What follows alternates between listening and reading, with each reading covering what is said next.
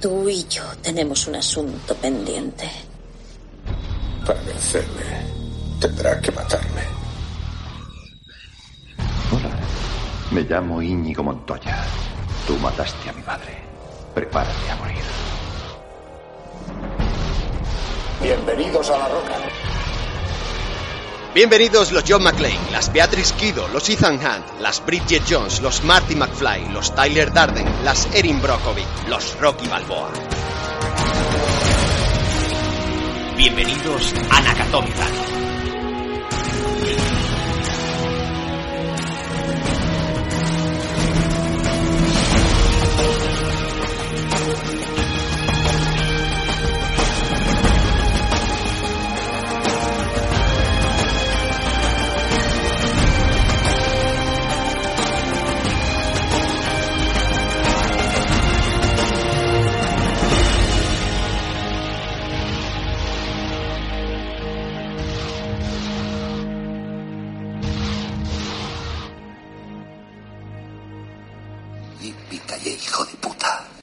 De la acogida del último Nakatomi haciendo que sea el segundo mejor estreno después del Señor de los Anillos, os hemos querido corresponder trayendo hoy lo que los expertos en cine y una presentadora de telediario denominan como un pepino de película. Así que coge tus alicates, no sueltes el teléfono y estate atento a las curvas, porque en este 3x9 de Nakatomi metemos sexta y no bajamos de 150. Y como siempre a mi izquierda, los nueve dedos más ágiles del podcast, el conductor más temerario de las ondas y una de las cuatro personas capaces de poner un autobús a dos ruedas.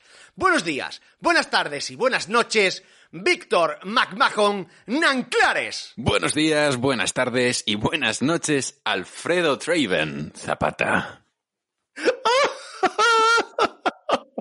Nos hemos flipado. Quiero decir, vamos a ver, vamos a ver. Esto va. Os habéis flipado vosotros, se han flipado ellos. O sea, ese, ese, este estreno lo último. Sí, sí, sí, ah. es- esto es recíproco, esto es una especie de bucle en el que uno no puede parar, ¿no? O sea, yo me flipo porque ellos se flipan, ellos se flipan y nosotros nos flipamos. Esto es, esto es un sujétame el cubata, ¿no? Continuo, ¿no? Es como, eh, perdona, que tú vas a hacer esto, ¿qué? Espera, espera, espera, espera, que ahora me toca a mí, ¿no? Y así. Esto es Qué gozada, qué gozada.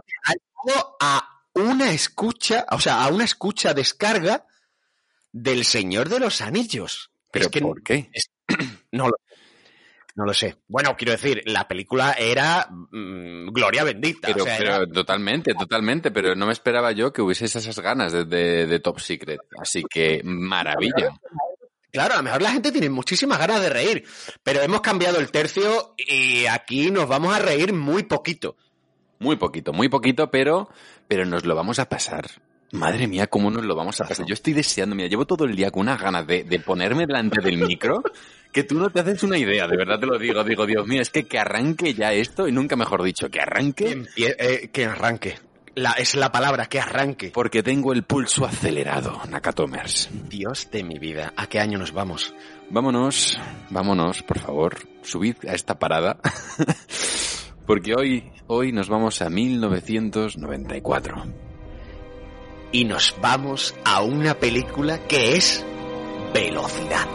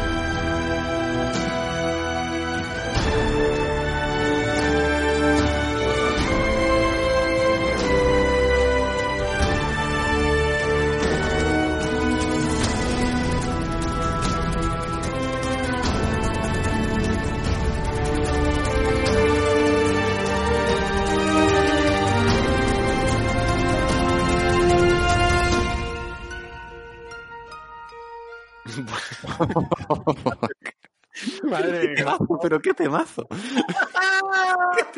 Madre mía. Entonces, Víctor, ¿qué película traemos hoy a Nakatomi? Qué peliculaza traemos hoy a Nakatomi, Alfredo. Hoy traemos Speed. ¡Boom, boom, boom, boom! Mira, mira, mira, mira, mira, mira, mira, mira. Chicos, chicos, yo no sé cuánto tiempo hace que no la veis. No lo sé. Yo hacía, creo que 15 años que no veía esta película. ¡Vaya pepinazo de película! No te, que te lo digo en serio, es que yo estaba vibrando con la película. Es que, vamos a ver, vamos a ver, vamos a ver, vamos a ver, vamos a ver. Nos espera un programa intenso, ¿eh? Intensito. Pero por favor. Intenso, pero Por de- favor. en cuanto a divertido me refiero, ¿eh? Eh, Pero, Sí, sí. pero intenso en el sentido de vamos a ver cómo conseguimos transmitir mm, lo que, lo que nos gusta. Porque de verdad ha sido proponerla. Fue proponerla, ¿verdad? Y tú lo puedes decir si es así o no. Pero fue proponerla y fue como, ¡buah! Speed, pero claro, pero claro. O sea, es que es el momento adecuado para traerla. Después de una comedia y antes de lo que viene, jeje, eh, er- es el momento ideal para meternos en esta película de acción frenética y de verdad que ha sido verla y es como, Dios, no ha perdido ni un ápice.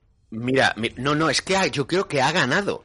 Es que creo que ha ganado, te lo digo en serio, porque, mira, yo eh, eh, la vi antes que tú y te lo, y lo escribí. Eh, quiero decir, no, no, no solemos hacer un Nakatomi paralelo eh, en el móvil, pero sí siempre decimos, pues, ¿no? Por un poco como para medir la temperatura. Y se lo dije, se lo dije a Víctor con estas palabras. eh, te agarra el estómago y va apretando esta película hasta el final que te deja respirar. No, no, Es que, sí, es que te puedo decir contados los, las escenas de la película, los momentos de la película en los que te deja respirar un poco para meterte otra vez debajo del agua y vamos, vamos, vamos, vamos, vamos, vamos a ver si eres capaz de llegar al final vivo. Pero lo Porque mide, lo mide perfectamente y sabe perfectamente, Perfectamente. cuándo te suelta. O sea, no es una cosa de que pierda el control el director de la película. ¿Sabes? O sea, no es una cosa que diga, uy, pues aquí es que ha bajado la intensidad y, se, y el público se me ha despistado o aflojado. No, no, no, no. Sabe perfectamente cuándo dejar de apretar para que respires y volverte a apretar de nuevo. ¿Sabes? O sea, no, no es, es una cosa hecha adrede. Es, es, es- Sí, sí, sí, sí, sí, está medida, esta película está medida. O sea, esta película, esta, esta película en, en edición, eh, el trabajazo de edición que, bueno, el trabajazo de muchísimas cosas, porque eh, yo podría empezar, mm, pues como tú has empezado, con la banda sonora, así del tirón. Eh, podría empezar en cómo están los protagonistas, pero es que la edición de esta película es que está medida, te lo juro, es, es, es, es un reloj suizo. Es perfecto, es perfecto. Es Así que mira, sí, ¿por qué no? Vamos a empezar por la banda sonora. Porque ya habéis escuchado este temazo, que yo de verdad, eh, eh, es una de las... Yo, fíjate, es una de las bandas sonoras que más recuerdo de, de las películas de acción, ¿no? De, de, de las películas de acción en general. Porque es una, es una banda sonora que yo generalmente suelo tararear. A pesar de que es una película que yo mm, eh, generalmente pues no, no suelo ver eh, mucho, ¿no? Pero gustándome mucho, ¿no? Pero no es una película que yo me ponga pues una vez al año o, o dos veces al año para volver a verla, ¿no? Sin embargo, es una banda sonora que se me quedó para siempre grabado en la cabeza. Y, y joder, qué bien está. Qué bien está, porque bien. de verdad, eh, de repente tú te, acaban los, acaba mm, ese, ese, ese logo, ¿no? De la Fox, y de repente empieza la cámara a bajar por ese ascensor. Esos bueno, bueno. créditos Eh, eh, bueno, bueno, bueno, un segundo aquí, un segundo aquí, por favor, por favor. ¿Pueden ser más 90 estos créditos? ¿Puede ser más molón estos O créditos? sea, es, es, es como marca de la casa. O sea, sí, eh, perdona, ¿pod- ¿puedes, ¿puedes decirme un ejemplo de títulos de crédito de una película de los 90? Speed. Speed.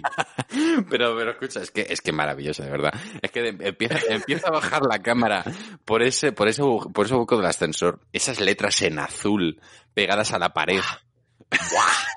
y ese de El repente. huequecito, el huequecito entre plantas. Exacto. Ah, de ese, Speed. ese speed que llega de repente y te mete por, por el agujerito de la P en la cámara. Oh, maravilla. Brutal, tío, es brutal, es brutal. Oye, eh, mm, para mí, ¿eh? yo, yo ¿puede ver esta banda sonora de la banda sonora de Terminator 2? Cuando digo bebe, que se inspira, ¿eh? No digo que sea una copia, no digo que sea nada. Se inspira en Terminator 2 con esas percusiones, con esos violines, para imprimir lo que es velocidad, la sensación de no frenar. Pues a ver. ¿Puede ser? Puede ser, puede ser perfectamente. A ver, si yo te digo que es eh, el mismo compositor de un tema que a nosotros nos debe sonar mucho, es el compositor de Conner. Quizá. Ya está. pues ya estaría. Pues ya estaría. Pues ya estaría porque es que también me recuerda, o sea, no me recuerda, sino Sí, Sí, es sí, como, sí. Un, como, un uni- como el mismo universo, ¿no? Do- dos A ver. planetas diferentes, pero dentro del mismo sistema solar. Una A ver, cosa así. Claro, a ver, eh, realmente mm, existen las tendencias, igual que cuando hablamos de la, Claro. de la tendencia, de, la- de las tendencias en cine, en lo visual, en, en los 80, en los 70, en los 90, en los 2000, musicalmente también. Entonces, claro, en esta época, de repente, se llega a este nuevo sonido que todos beben un poco de todos y todos tratan de subirse a ese carro, ¿no? De, de querer sonar lo que en ese momento era moderno. lo que en ese momento era tendencia. Y sí, pues eh, también tiene mm, reminiscencias a, esa banda- a la banda sonora de Bad Boys, que también es suya. Sí. Eh, igual que luego de repente en los 2000 todo empezó a, eh, que todo el mundo no decía a finales de los 2000, pero ¿por qué todas las bandas sonoras suenan iguales? pues porque realmente existe estas tendencias, ¿no? O sea, cuando dicen, no, Sí. pero es que Hans Zimmer se autoplagia, llega un momento que se autoplagia, joder, porque claro, eh, el Hans Zimmer de Rainman poco se parece al Hans Zimmer de, de Interstellar. O sea, muy poco. Lo que le- ¿Qué es lo que le separa? pues, pues casi cuatro décadas de, sonidos distintos. Entonces, claro, Sí, bueno, de aprendizaje, eh, de probar, de, de, de explorar, de muchísimas cosas, está claro. Bueno, y, y, la- y, y lo, dif- y la diferencia en las películas, ¿no? Y lo que quiere y lo que quiere decir. Pero bueno, yo creo que al final cada mm, compositor tiene su lenguaje, ¿no? Y dentro de eso claro, hace diferentes, pues eso, diferentes libros, pero es dentro de, de su mismo lenguaje, ¿no? Es como si de repente tú pretendieras que, eh, yo qué sé, pues que Juan Gómez Jurado o Arturo Pérez Reverte intentaran hacer, yo qué sé, otra cosa diferente a la que, a la que hacen. ¿y para qué? Que las hacen. Claro. Claro, claro, eh, al final está dentro de su estilo y de su forma de contar las cosas, ¿no? De, de, eh, no, no tanto la historia, sino la forma de contarlas. Eso es. Y yo creo que aquí pasa un poco igual. Ojo, que todo esto lo digo para bien, ¿eh? a mí me ha parecido, ya te lo digo, a mí me ha parecido que esta banda sonora eh, imprime velocidad, imprime Es, ese... es que es eso, tío, es que es eso, es que, a ver, buah, a ver, Buah, buah. Bueno, pues ya estaría el Nakatami. Buah, hasta luego.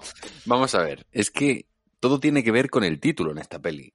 O sea, no me parece más, no, no puede ser más acertado ponerle un nombre tan básico a esta película. Porque, claro, tú, tú- tú de repente, tú, tú- os- creo que os imaginéis, ¿vale? La situación en, en una oficina, en un despacho de una gran distribuidora, donde llega, ¿no? Quiero, qui- quiero hacer una película en la que va a haber una bomba en un autobús. y donde, y donde si un pasajero se baja, revienta. Y donde, eh, ¿sabes lo que, sabes lo que te digo? O sea, Sí, el sí, sí, sí, concepto, el concepto como tal, el concept, ¿no? De, de como se dice en, en el, el one-line concept, ¿no? Que buscan tanto las distribuidoras, ¿no? El, el- defíneme por qué tengo que comprarte esta película, ¿no? Que tanto les piden a los, a los artistas. Y entonces, los productores, ¿no? Van a las distribuidoras con ese one-line, ¿no? O sea, ¿cómo consigo convencerte para que tú me des pasta para esta película? Y lo de esta peli es súper básico, realmente. Pero es que precisamente juega súper bien esas cartas. Es como, vale, lo que tengo no es lo más original del mundo, lo que tengo no es, eh, quiero decir, no es ninguna quimera, no es ningún, no es una cosa que tal, pero, pero lo voy a jugar apretando el acelerador, nunca mejor dicho, al máximo, como nunca antes se ha jugado.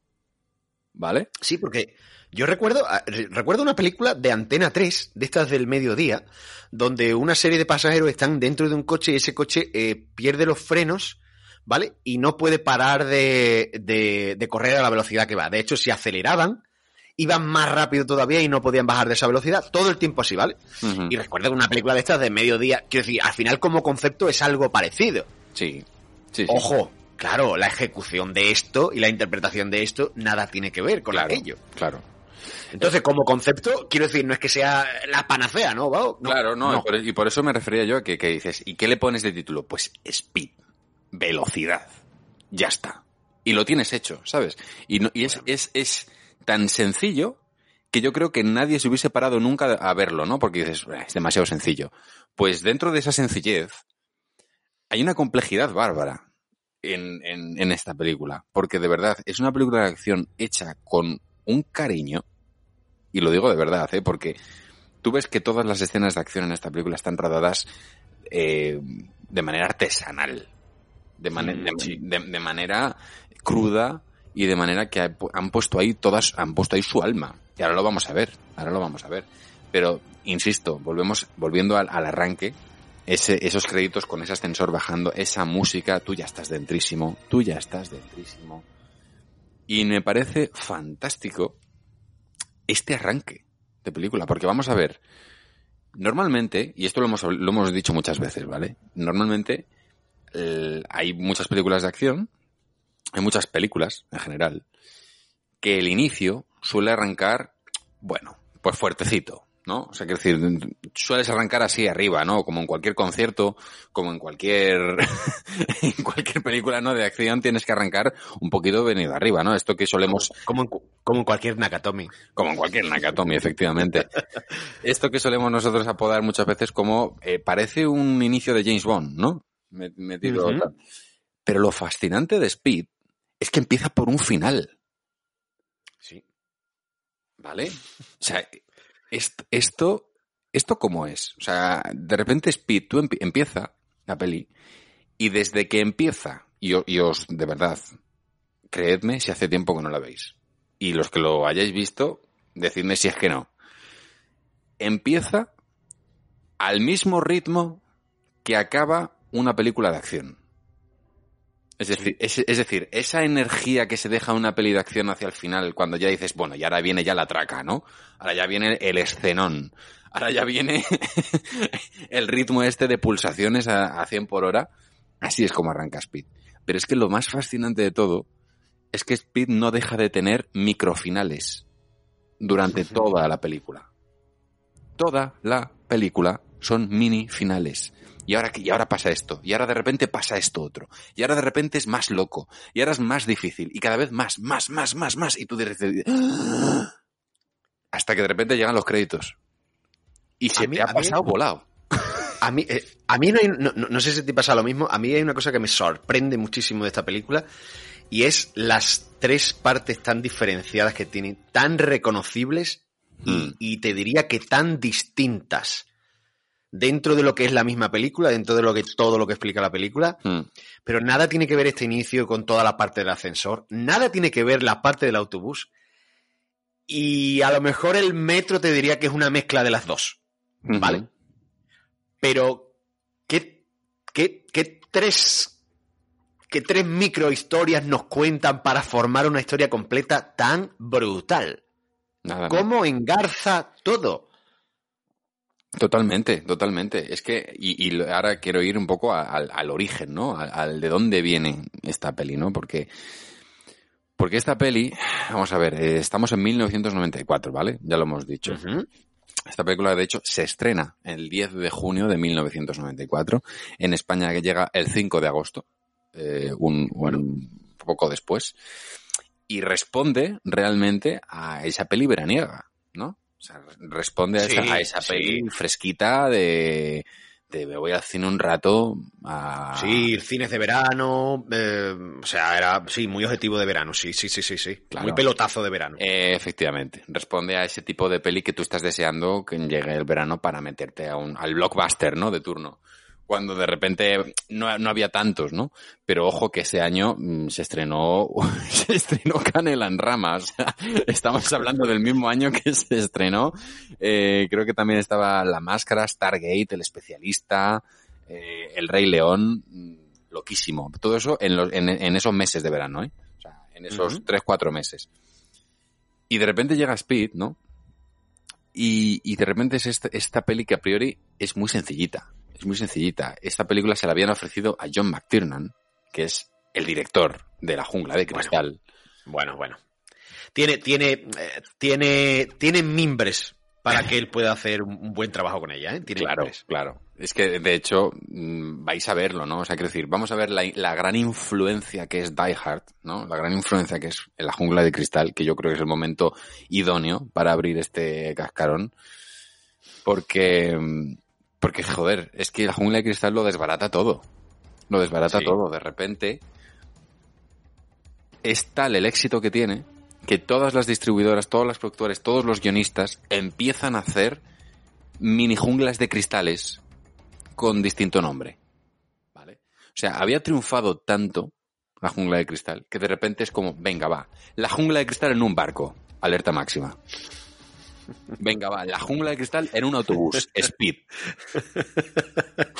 Venga, va, la jungla de cristal, ¿sabes? Entonces, es ese rollo, ¿no? De mm, un terrorista, unos cuantos terroristas secuestran algo, tienen de rehenes a no sé quién, y solo hay una persona capaz de desbaratar los planes, ¿no? Del, del terrorista. Y esa persona está sola. Claro. ¿A quién, en, en quién piensan lo, lo primero de todo? En John McTiernan. sí, sí, John McTiernan lo hizo bien. la elección, claro. Claro. ¿Qué ocurre? Que John McTiernan les dice que no. Les dice que no, precisamente porque John McTiernan les dice es que se parece demasiado a la jungla de cristal. Se parece demasiado. El primer guion, estamos hablando, ¿vale? El primer borrador de Speed se parecía demasiado a la jungla de cristal. Entonces él eh, dice que sí, que le gusta mucho, pero que no quiere volver a hacer lo mismo. Que le apetecía hacer algo distinto, le apetecía algo nuevo, ¿vale? Curiosamente, curiosamente, cuando están buscando a John McTiernan, hablan con Keanu Reeves. Y Keanu Reeves, cuando lee el guion, dice, se parece demasiado al tío de la jungla de cristal. No me interesa. es que me puedo imaginar ese primer, eso- o esos primeros borradores de guion. eh, de Tratando tío de emularlo. No, claro, pero un tío, un tío quejando, un policía quejándose porque estoy aquí. Porque al final, la jungla de cristal es, es un yo contra el barrio de los videojuegos, ¿no? Es un tío solo contra todo lo que se viene de frente. Sí, y un poco ¿Cuál tuitero, era? un poco tuitero. Claro, ofendido y, quejándose de todo. Sí, pero ¿cuál era la gracia de todo esto? Que, em, que era eh, que era muy realista, ¿no? Era lo, que se diferenciaba de, de todo esto. Eh, no digo que Spin no lo sea, ¿eh? dentro de la fantasía que ya veremos que tiene, porque tiene bastante. Pero me imagino que esos primeros, esos, esas- esos primeros guiones, esas primeras versiones del guion, sería eso, pues demasiado parecido a un John McClane. Entonces, claro, para un actor, sea quien sea, y Keanu ya tenía, en fin, ya tenía capacidad de elegir lo que quería hacer, eh, pues supongo que, que diría, oye, mira, no tengo ganas de copiar a nadie, ¿sabes? No, no- es no que es es, mi eso, rollo. Es eso. Pues realmente cuando, cuando nos encontramos en este punto con Keanu Reeves, eh, no es la mega estrella, ¿vale? O sea, eh, Keanu Reeves todavía no es esa estrella que tenemos, ¿no? Que, y, y que obviamente sería en esta misma década, unos años un poco más tarde, con Matrix, Un ¿no? poco más tarde, muy poco. muy poco más Sí, tarde, sí. ¿no? Pero, pero ya en este, en esta época, Keanu Reeves se permitía un poco este, este rollo que tiene él, y que todavía más, todavía tiene, ¿eh? Ojo, y eso es mérito suyo. Este rollo de decir, ¿dónde, me, ¿dónde calificas a Keanu Reeves? ¿En una estrella de Hollywood comercial? ¿O en el actor indie que hace lo que quiere cuando quiere y de repente hace una peli que dices, ¿por qué hace esto? Pues porque le apetece. Eh, y así ha estado Keanu Reeves toda su vida. Toda su vida. Yo creo, yo creo que tiene que ver, yo creo que tiene mucho que ver en ese sentido con, bueno, y bienvenido de nuevo. Bienvenido, bienvenido. Keanu Reeves, bienvenido de nuevo. Ahora daremos las bienvenidas pertinentes que, que quedan. Todas. Pero yo creo, yo creo que tiene que ver, yo creo que tiene que ver un poco con que este señor, que todos conocemos un poco estas historias, ¿no? De, de cómo ha sido su vida de dura, de, de que es un poco, está un poco off de toda esta parte del dinero, ¿no? Yo creo que eh, mm, recuerdo una cosa que decía, eh, eh, ¿cómo se llama? El mayordomo de Batman eh, en las de Nolan, no recuerdo, Michael Caine. Michael Keaton. Michael Caine decía, ¿no? Michael decía, Keaton, perdón. Michael Caine, Michael Caine le, le preguntaron una vez, ¿no? ¿Y ¿Por qué ha hecho usted esta, esta película así es tan mala? dice, bueno, pues porque tenía que pagarme el nuevo Rolls Royce, ¿no? Sí, sí, sí. Pues yo creo, yo creo que Keanu Reeves es una de esas personas que no dependen de eso. Entonces se permiten, se permite poder hacer tanto Matrix, tanto Drácula, como irse a John Wick, como eh, salirse de, ¿sabes lo que te digo? Hacer eh, eso, lo que le da la gana, lo que le apetece. A mí me recuerda un poco, mm, salvando bastantes distancias, eh, eh, joder, tío, yo estoy, estoy hoy finísimo. Eh, al protagonista de Donnie Darko, Sí, sí, Gyllenhaal. ¿vale? Sí. Va- sí, eh, salvando distancias, pero un poco ese rollo, esa persona que es capaz de saltar de lo indie a lo extremadamente comercial sin despeinarse. Sin despeinarse. Es que, es que de verdad que cuando lo- cuando estamos hablando de esto, no, os no es que penséis que eh, no, ya ella era una estrella, no. O sea, es que este señor venía de hacer pues películas, eh, pues eso, las, las alucinantes aventuras de Billy Ted, que es una película que es muy disfrutable, con la que te ríes mucho, pero no es para nada una película que lo ubicara dentro de- del estrellato. Eh, hizo, hizo poco después Te amaré hasta que te mate, que es una película que a mí me encanta y me rechifla y con la que me río un montón, pero para nada tenía un papel largo en esa película. Eh, es un poco más tarde, cuando eh, hace Mi Dajo Privado, Ujú. eh, famosa película, ¿no? Con, con, con River Phoenix y con su amigo River Phoenix. Y... Sí, pero es que eso fue en el 91, que saca también Billy Ted 2 Claro, claro. y, saca, y saca Point Break. Es decir, eh, eh, Claro, eh, y justo también decir, saca, le llaman llamaban Bobby, claro. eso es. Entonces, y el año siguiente, Drácula de Bram Stoker. Y al año siguiente, en el 93, mucho ruido y pocas nueces. eh, el pequeño Buda, en fin. Pero eh, veis, veis, eh, veis- veis lo que estamos diciendo, ¿no? O sea, de repente saltaba de, un, de una producción eh, medianamente pequeña con un papel muy chiquitito a de repente se metía en una peli súper grande. Y luego ya, un- que tú dices, bueno, pues ya estás en las pelis grandes, pues quédate ahí nada más, ¿no? Y no. luego, luego otra No, vez, no. luego otra vez volví a hacer eh, pelis que no las cono que, que eran de bajo presupuesto, con papeles pe- y bueno, y esto ha sido así siempre. Esto ha sido así Sí, siempre. ¿no? Y de, y de repente, y de repente te mete un Johnny Mnemonic eh, y el mismo año te hace un paseo por las nubes, quiero decir. Claro, eh, de, hecho, de hecho es que fíjate, o sea, para, para Masinri tenemos el, mi- el mismo ejemplo que tenemos ahora mismo, ¿no? O sea, es un señor que viene ahora mismo de reinventarse por tercera vez en su carrera con John Wick, ¿no? Que ahora se ha, ha vuelto a poner de moda, ¿no? Esta, quiero decir que Keanu se ha vuelto a poner de moda con un personaje eh, muy muy de esta, muy de estas décadas, ¿no? Que esta- que comentamos, pero con la con la narrativa y con la acción de, de Sí. esta sí. Traído a la actualidad. traído a la actualidad y de repente cuando dices, bueno, pues ya estás, ya estás otra vez reinventado, que no, ya puedes volver a hacer, pues yo qué sé, películas de superhéroes, que es lo que se lleva ahora y con la que te pagarían la de Dios, ¿no? Pues no, vuelve a hacer otra secuela de Billy Ted y te deja en el, en el asiento loquísimo, ¿no? Y, y- y la- Loquísimo. y además le pregunto en la entrevista, ¿pero por qué? Porque me apetece y me llevo muy bien con mi, con mi amigo, que es su- el, el otro actor de reparto. Sí, sí. Es loquísimo. Sí, claro. Sí.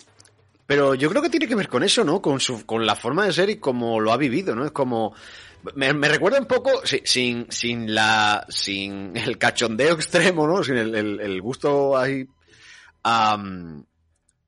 Eh, estoy hoy mal con los nombres. estoy fatal con los nombres. Al protagonista de Golpe en la Pequeña China. Carl Russell. Es la tercera vez que sacas a en, en los Sí, últimos tío, tres pero- programas. Pero como ejemplo, pero como ejemplo, en el sentido de el otro venía a disfrutar de la vida, a disfrutar de la vida, y este señor viene a hacer un poco, pues, eh, lo que la vida le va dando y lo que le va apeteciendo. Mm. Eh, y es un poco así, pero quiero decirte, es un poco como, ¿no? Cuando Darín, Darín decía, ¿no? ¿Y por qué no te has ido a Hollywood? Pues no me interesa, me van a dar un papel de... Dice, ya, pero es que es mucho dinero. Dice, pero necesito más dinero. Tengo dos coches, tengo agua caliente, como lo que me da la gana, tengo una casa. ¿Para cuál es el más dinero? ¿Cuál? Es que no me interesa el papel. Ya, hombre, pero es que es mucho dinero. Pero es que más dinero quiero. Claro. Pues esto un poco igual, ¿no? Supongo que será un poco así, ¿sabes? Un poco... Habrá gente que eso, que se quiera comprar un Rolls Royce nuevo y oye, estupendo. Y habrá gente que diga, pues mira, yo es que no necesito más nada, si es que he montado mi fábrica de motos y estoy contento, ¿sabes? Claro. Entonces, es que, ¿para qué? bueno, y ahora que hemos planteado aquí al primer protagonista, el primer actor de, de esta película, ¿por qué no empezamos ya por el inicio? Bowell, compruebe que los demás ascensores permanecen cerrados y vacíos. Bien, señor. Ahora no hay ningún otro paso, ni puertas, ni otro modo de entrar o salir excepto por los paneles de acceso, ¿correcto? Así es. Bien, muchachos, parece que tenemos 13 pasajeros dentro de ese ascensor. Están por debajo del piso 30. La bomba ya ha destruido varios cables y el terrorista quiere 3 millones de dólares o volará los frenos de emergencia. ¿Cuánto tiempo tenemos? Él ha dado una hora. Eso nos deja 23 minutos exactamente. ¿Hay algo más que pueda impedir que ese ascensor caiga? Sí, el sótano. Nos gustaría evitar ese suceso, agente Traven. ¿No rescatamos a los que están atrapados? Es un ascensor ultramoderno. El único modo de salir es por los paneles de acceso. Y también ha conectado la trampilla para que estalle la bomba, lo que le califica como loco, pero no como estúpido. Señor, Harry se ofrece voluntario para examinar la cabina. Sí, claro. Bien. Iréis los dos a investigar. El panel de acceso más próximo está en el vestíbulo del piso 32. Solo quiero que me informéis. Estaremos a la espera. Warty, Briggs, vosotros asegurad la zona base. Que nadie entre ni salga. Los demás evacuad el edificio. ¡Moveos! Manos a la obra. ¡Rápido, evacuen el edificio! ¡Vamos! 29. 30.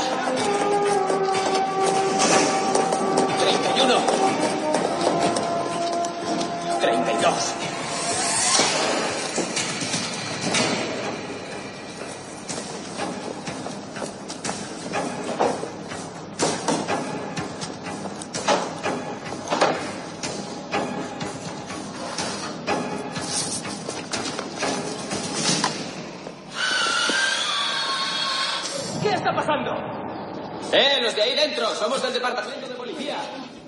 Haciendo allá arriba? El ascensor ha sufrido una avería. No se preocupen. Vamos, ¿a qué esperan? ¡Sáquennos de aquí! Les sacaremos de ahí lo antes posible. ¿He mentido? ¿Por qué mandan policías? ¿No deberían ser mecánicos? Esto no tiene sentido.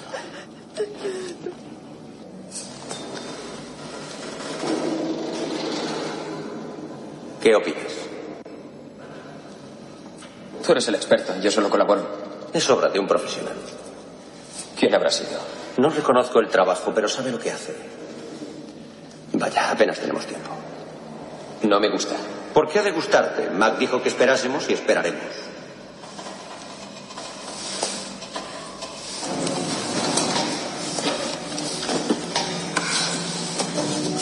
Muy bien, pregunta de examen.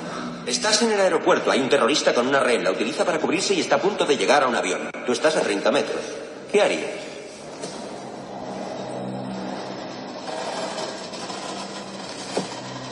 Jack,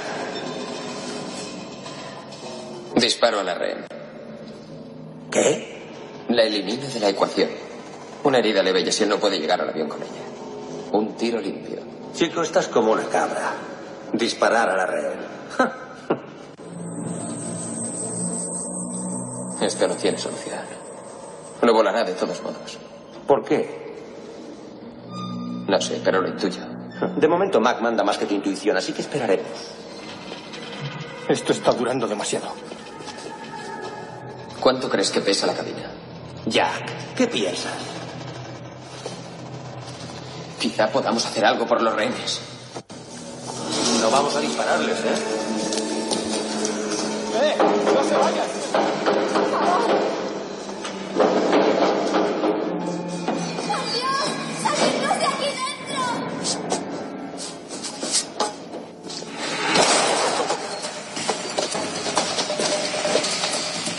No, solo les eliminaremos de la ecuación.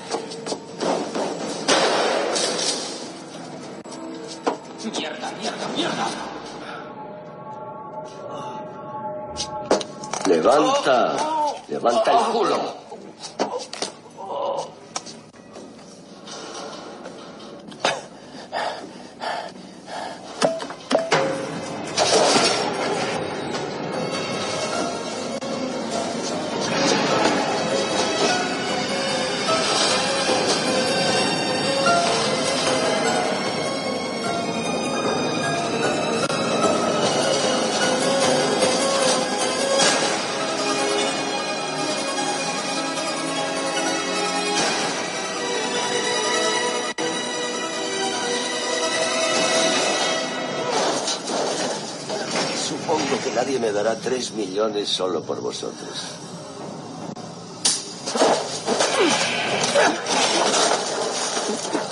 ¡Quieto! Pregunta de examen, listillo. Un terrorista tiene a un policía como rehén y dinamita suficiente para partir un edificio por la mitad. ¿Tú qué harías? Habrá 50 polis esperándote en la planta baja. Un despliegue por los flancos, ¿verdad? Pero es posible que bajemos en el tercer piso, ¿eh? ¿O eso es lo que pensarán? Localizad dónde se han producido esos disparos. Briggs, ¿dónde están Jack y Harry? Teniente, hay un montacargas en movimiento.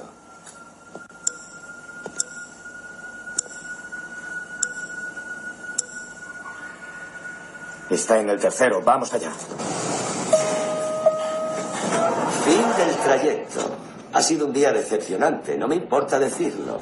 ¿Por qué no has conseguido matarlos a todos? Llegará un tiempo, chicos, en que desearéis no haberme conocido. Te equivocas, ya lo estoy deseando.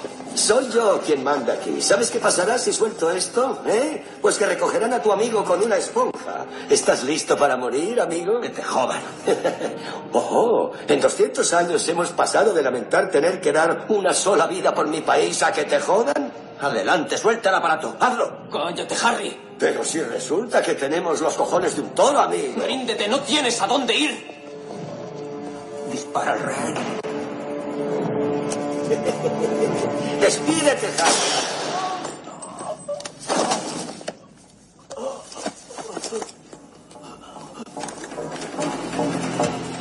¡Quieto!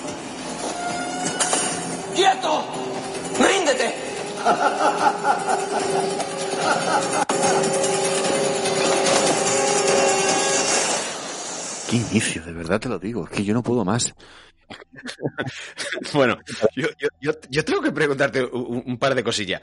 Eh, eh, eh, ese inicio, eh, Dennis Hopper, bienvenido, eh, alfombra del color que usted quiera, eh, lo que usted quiera. Depende lo de cómo los vean.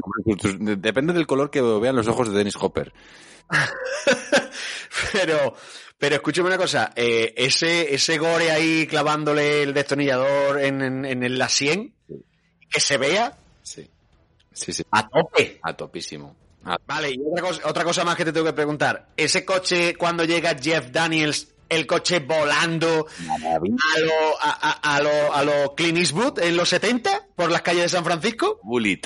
Totalmente. Ah, ¿Qué locura es esa? Qué maravilla, ¿eh? Es que yo te lo digo en serio, que por, por eso me refería a tú, que dices que de repente esta película arranca con... ¿Cómo se dice? Con, con la energía y con la urgencia de un final. Sí. ¿Sabes? Con la cosa, te, te, te mete enseguida en la urgencia y tú como espectador lo notas enseguida y dices tú, ostras, aquí algo está pasando. Algo está pasando y es importante, ¿sabes? Pero es, es- esa es la energía que tú sientes normalmente en un clímax de, de peli, no al principio. Entonces, claro, de repente empieza y me parece tan fantástico todo esto, to- cómo está derrodado esta escena.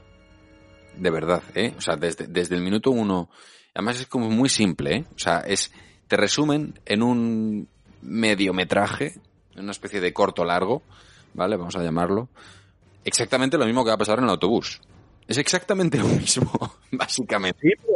Pero tú imagínate, tú imagínate que toda esta, toda esta escena, que ahora, ahora detallaremos un poco más, todos sabemos dónde termina. Imagínate que eso, ¿vale? Que la película termina ahí, justo, salvando los rehenes, tal cual, no sé cuánto, está la explosión, y después hay una llamada. Tienes una segunda parte de película. Sí, claro. Una segunda parte de película con el mismo malo. Y la película es lo que tú acabas de decir, empieza con un final de película. Totalmente. Para darte, bueno, pues lo que yo te digo, ¿no? Una segunda historia que va en medio de la película, que es toda la parte del autobús, que es otra película diferente. A mí me hubiese encantado, por ejemplo, que hubiese una secuela de Speed. Pero bueno, vamos a hablar de, de lo que es el... Vamos a hablar de esta, de esta parte, ¿no? De, de la producción que estamos hablando. Que es que es gracioso cómo cuando el primer borrador de la película, del guion, era únicamente el autobús. O sea, la película arrancaba en el autobús y terminaba en el autobús. Así de lo que era. Bueno, una suerte, una suerte de, de jungla de cristal. Empieza en el edificio y termina en el edificio. Claro, pero directamente con... eh, eh, o sea, el señor se enteraría de la bomba ya dentro, el- con el policía dentro, ¿vale? Ah, vale, vale, vale, vale, vale, vale. Vale, o sea, esa es la historia. Y acabaría, pues, yo no lo sé, pero vamos, saliéndose del autobús y poco más. El autobús explotaría y poco más. El caso es que cuando van a la distribuidora, a Paramount Pictures, de, de hecho, van a, primero van a Paramount, eh, hablan con él y dicen, no me interesa demasiado, no me interesa demasiado. No, no me gusta. Es demasiado aburrido. Nadie va a prestar demasiada, o sea, la gente se va a aburrir todo el rato manteniendo la- los ojos en un autobús. Genios pregunto- figuras, ¿eh? Pero escúchame, me pregunto cómo venderían la de la última llamada, ¿sabes? La que está todo el tiempo en la cabina de teléfono. O Locke. Yo os invito a ver Locke, de Tom Hardy, que es brutalísima. Ujú. Y, y de repente llega la 20th Century Fox y hablan con ellos y dice, venga, te lo compro si, met- si metes escenas que salgan. O sea, que, que a mí me saquen no- fuera del autobús. Claro, que no esté todo el tiempo en el, en el autobús. ¿Vale? Sobre todo, un inicio y un final. y entonces, vale, lo que, lo que hace el guionista dice, vale, vamos a ver. Yo soy consciente, el guionista hace el ejercicio, ¿no? De mirar el, su guion y decir, yo soy consciente que lo más interesante de mi guion es justo la parte del medio. Entonces, la, Vale. la voy a reservar para que sea el nudo. ¿Vale? Vale. Eh, El nudo de la peli. No lo voy a empezar a contar desde el principio. ¿Vale? Entonces lo vamos a dejar ahí al medio. ¿Cómo llego hasta el nudo? Entonces ahí es como empiezan a construir. A partir de eso, ¿vale? Entonces lo que hacen es construir la escena tal que, y ahora sí que sí, bienvenido Jean de Bond a Nakatomi, el director de esta película. ¿Cómo llega Jean de Bond a Nakatomi y cómo llega a Speed?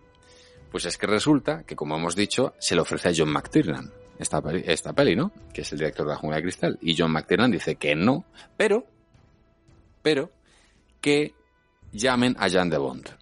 Que, conoce, que conocen a alguien.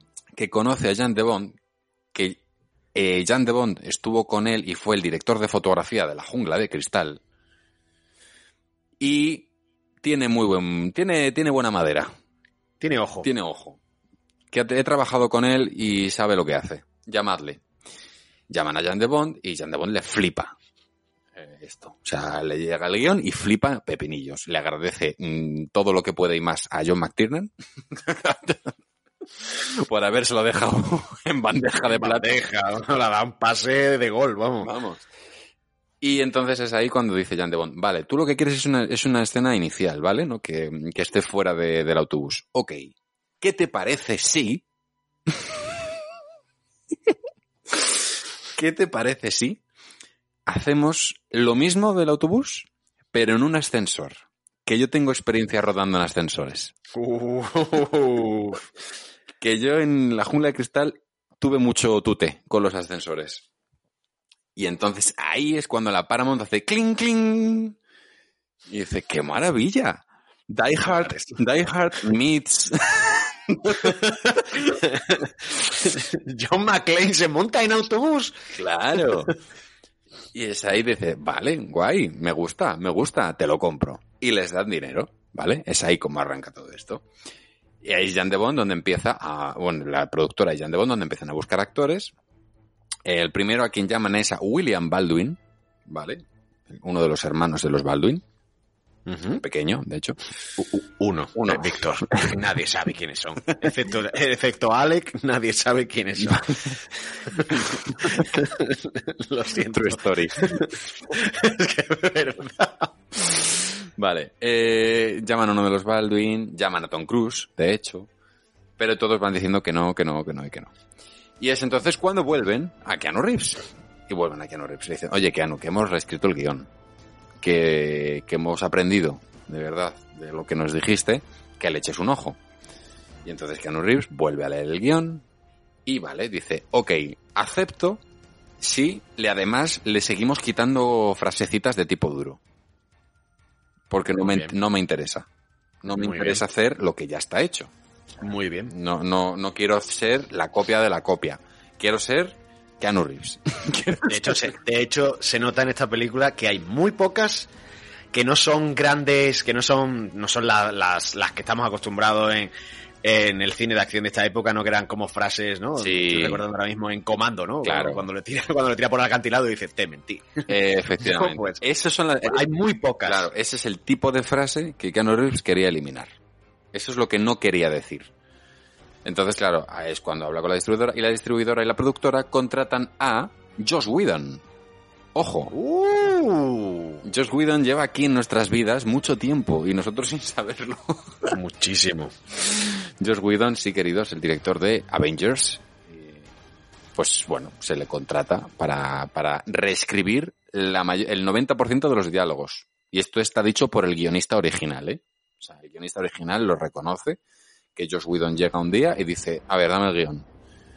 Esto fuera, esto fuera, esto dentro, esto lo meto yo, esto tal, no sé qué", hasta que se construye un personaje que no, no es para nada el policía acostumbrado mm, de tipo duro y de repente es lo que Keanu Reeves había exigido, que es policía, pero que fuese sensible. esto es, esto es un poco lo, lo que pedía Keanu Reeves, que fuese sensible. Y el personaje de Annie, que ahora hablaremos de ella, ¿vale? El personaje de Sandra Bullock, lo que hace es convertirla un poco en la chica maja, chica simpática, esa, esa chica con la que, esa chica que es tu mejor amiga, ¿sabes? De- del, del colegio y tal, pero que además es guapa, no sé qué. Y no se parece para nada a el personaje histriónico e histérico que era al principio de, de, de la, de la producción. Qué fuerte. Entonces, nada, se convierten en estos dos personajes muy 90s, muy noventeros. Muy, muy, muy, muy, muy noventeros. muy noventeros. Muy noventeros. La ropa, el estilo, los diálogos, Muy noventeros. Todo. Muy noventeros. todos muy noventeros. Vamos, y si él saliera más tiempo sin ropa de policía, con más ropa de calle, no podría ser más Sí. noventero. Sí, sí, es, es inclu- Y ella tampoco. Ella o sea, yo cuando vi el vestido, el vestido, las botitas y los calcetines blancos saliendo un poquito, un dedito por encima, yo dije, Sí. eh, hola, hola. De hecho, como ahora está un poco volviendo algo de la moda Sí. 90s, yo recordaba, de- o sea, yo veía ayer, la, eh, digamos, la camisa que lleva Keanu Reeves por fuera, digamos, La sobreca la exacto, sobrecamisa la que ahora ha vuelto por todos lados. Y además, Exacto. la sobrecamisa XXL, de esto que es Sí. enorme. De cuadros, efectivamente. Y dices tú, Efectivamente. "Guau, qué 90 todo, pues esto, es esto. Señores, es esto. Básicamente es esto. Entonces, bueno, volviendo a, a esta escena del inicio, por favor, qué barbaridad cómo está rodado este momento en el que Jan de Bond empieza a dirigir toda esta secuencia en planos picados y planos contrapicados para hacerte entender quién está arriba, quién está debajo. Qué voladura, qué voladura de cabeza. Qué maravilla, de verdad. Y los rehenes que son, responden al mismo perfil que los mismos rehenes que van a estar en el autobús, solo que con corbata y chaqueta. solo que, solo que de clase alta, pero es el mismo perfil psicológico de todos. Tú, tú, escúchame una cosa, tú acabas de decir lo de la ropa, ¿no? Que, que, que 90. Eh, pero es que toda, toda, toda esta parte del ascensor, ¿qué 90 es? Sí. Todo. Todo. Sea, cómo está construido, eh, el, el- cómo nos dejan ver que hay y el más allá, y el más allá, y un pasito más, y un pasito más. Yo lo estaba viendo ayer y, y era brutal. E- Era. No sé cómo muy bien cómo explicarlo, pero toda esta parte cuando ya el ascensor está cayendo y un pasito más y ya lo enganchan a la parte de arriba y un pasito más sale sale la grúa se, se arranca y entra por el hueco y un poquito más y choca contra una pared y un poquito más y ya la señora no quiere salir y ya y, y- y- y- es todo el tiempo tío yo decía digo eh, ¿qué más quieren de esta escena? Es que es Pues demasiado. hay más. Claro. No, es que hay más, es que después es los dos dándole vuelta a la cosa, que hay una cosa que me fascina de esta película, que lo hace muy bien todo el tiempo, después contaremos cuáles son, todas, pero es esta línea de pensamiento, ¿no? Cada vez que... eh, yo creo que ahí es donde está la gracia de esta película también, eh, que tú decías, han quitado, ¿no? Keanu, eh, Keanu pidió que se quitaran las, las, estas punchlines, ¿no? Estas, estas frases de, de, de héroe Sí. de acción. Y yo creo que las cambian por la línea de pensamiento, ¿no? Cada vez que hace un comentario, eso le lleva a buscar una nueva forma de derrotar al malo, ¿no? Es esta cosa eh, no sé, se me ocurre ahora mismo cuando estaba diciendo, dice, eh, Ani, deberías haber sido piloto. Y se, y se da cuenta de que tienen que ir al aeropuerto. Mm. Pues aquí la línea de pensamiento funciona un poco igual, ¿no? Están los dos ya que han salvado a rehenes y están eh, destrozados en el suelo. Y hay una frase que él mismo dice. Qué, mara- qué maravilla este momento en el que Alfredo se adelanta a la película. Adelante, Alfredo. No, no, no. Eh, Estamos aquí, en esta escena del ascensor. Y, y, y uno de los dos hace un comentario y eso le lleva a decir al otro, no, está aquí. Está aquí. Porque no puede haber escuchado cómo pa, pa, pa, pa, pa, pa, y entonces se ponen a buscarlo. Eh, eh, eh, gloria bendita. Gloria, bendita. Gloria bendita. Y te digo, del, del mismo modo que se le ocurre esta cosa de sacar de la ecuación a los rehenes, ¿no? Esta frase ya mítica. Sí. ¿no? De, pregunta de examen, listillo. Eh, que ya es mitiquísima, además. Pero, pero sí, ¿no? Como dice, disparó a la rehén para, para sacarla de la ecuación. Qué maravilla. Qué maravilla. Ese es el, el tipo de, de diálogos que nos hace conocer a los personajes. Es maravilloso. Porque tú de repente, tú, tú, acabas de conocer a estos dos tipos. Y les estás viendo actuar, ¿no? Eh, y tú entiendes que es un, que, que obviamente uno es el más impulsivo y el otro es más mental. Y el otro tiene bastante más experiencia. El otro es bastante más, tiene más cabeza, tiene más experiencia, lleva más años. Y el otro es más novato. Y comete errores de novato. Pero también como novato se le ocurren cosas que al otro, por estar más quemado, no se le pueden ocurrir, ¿no? Entonces se complementan muy bien. Claro, está como más despierto. Yo he de decirte que eh, bienvenido, Jeff Daniels, bienvenidísimo, bienvenidísimo a esta casa con todo lo que haga usted, porque es que da igual lo que le ponga usted por delante, porque en un papel como este, que es bastante desagradecido, porque, bueno, pues porque al final está de réplica de- del protagonista, eh, no llega a ser una, una body movie porque no está en toda la película, en fin, son muchas cosas cuando digo en su contra, eh, lo pongo con comillas, porque ojalá yo poder, ¿no? Sí, sí. Pero, pero que eres agradecido en ese sentido, ¿no? De que no eres el protagonista, de que eres el perro más viejo, de que al final, pues, te matan. Y qué bien está. Qué bien está. Que, co- cómo lo templa, cómo templa al otro, cómo todo el trabajo es muy natural, muy de expresiones en la cara, eh, en este momento, en, en- en eso, en, en el, el policía viejo intentando, bueno, viejo, tampoco es viejísimo, pero más mayor, No, más experimentado. no, no, más yo- lle- cansado. lleva, lleva más tiempo en el departamento de policía. Exacto. Y es, y es un poco. Y además la película te lo deja ver así, es un poco su instructor. O sea, a todos lados, de hecho, cuando, cuando llegan al edificio, ¿qué es lo que hace el personaje de Jack? Decir, señor, Harry solicita, ta, ta, ta. Que, eh, mostrarse voluntario. Claro, claro, porque si Harry va, va el otro. Claro. Si no, claro, claro, Jack no pinta una mierda. ¿Y cómo es? ¿Y cómo es? ¿Y cómo meten ahí ya el cinismo que ya está en los 90? Sí. ¿Eh? Esa cosa de, eh, bueno, si tienes suerte tendrá, te darán una pensión de mierda y un reloj de oro barato. ¿Y cómo no sé cuánto? Y esto es... Y no, esa, esa cantinela de eh, qué mal pagados están los policías, ¿no? Que también deriva un poco de John Sí, McClane. Sí. Deriva un poco de John sí. McClane. De hecho, todo este arranque de inicio bien podría ser una parte de una secuencia de, de la jungla de cristal. Toda esta parte de, la, de los otros yendo a la, a la- la azotea para enganchar el cable, el cable se descuelga. Es muy Die Hard. Es muy Die Hard. Sí, si piensa, y si piensas en la jungla 3, por ejemplo, la relación Efectivamente. Esa sí, esa sí es más body movie, pero si toda el, eh, toda la, el inicio de John, ¿no? De, está de vuelta de todo, eh, no quiere nada con el mundo, es cinismo puro, Mm. y el otro, pues, es un poco más idealista, incluso mm, teniendo en contra, ¿no? Siendo negro en Nueva York y todo lo que eso conlleva. Entonces, mm, es un poco esto. Yo quiero, yo quiero, por favor, antes, porque como estamos hablando de Jeff Daniels, que de verdad que estatua, estatua para él. Pues sí. Yo podría recomendar muchísimo muchas muchas películas de Jeff Daniels, de verdad, porque, y, y algunas que quizás no son no son muy conocidas. Yo le adoro, es un, es un actor al que adoro. Os recomiendo mucho ver una entrevista que tiene él en el Inside eh, Actors Studio, donde él confiesa que lo que a él le gusta hacer es teatro, sobre todo. A él lo que le, lo que le encanta hacer es teatro y que además nunca ha parado de trabajar. O sea, a pesar de lo que nosotros podemos creer, ¿no? De decir, oh, pues es que hace tiempo que no se le ve y tal. Que no se le ve. Jeff Daniels ha estado trabajando toda su vida. Lo que pasa, lo que pasa es que tiene teatros Y hace, es director de teatro, dirige, o sea, dirige teatro, actúa en teatros, eh, hace, hace mucho teatro. Y de vez en cuando hace películas. Y de vez en cuando hace series. Que por, ahí tenéis The Newsroom, que es eh, espectacular lo que hace Jeff Daniels ahí, en, en, en, el en las pocas temporadas que duró. Pero os invitaría también a ver La Rosa Púrpura del Cairo, que es una de mis películas favoritas de él. Es fantástica. A mí, yo, yo diría Deuda de Sangre, por lo que me sorprendió. Ah, sí.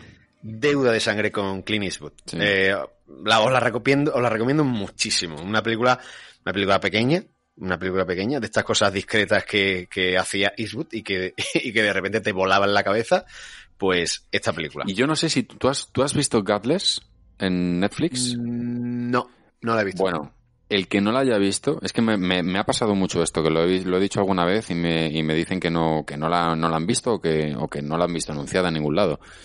Es una pedazo de serie, es una miniserie. No, no sé si dura a lo mejor seis capítulos o algo así. Es una miniserie, está en Netflix, es un western. Sí, de, de unas mujeres vaqueros, ¿no? Eso es. Del oeste y tal, es. sí. Y Jeff Daniels hace una interpretación como el malo de, de la serie. Es prodigioso lo que hace ahí. Y ya está. Paro ya de, de hablar de, de- esto, porque podemos hacer una catomis de él.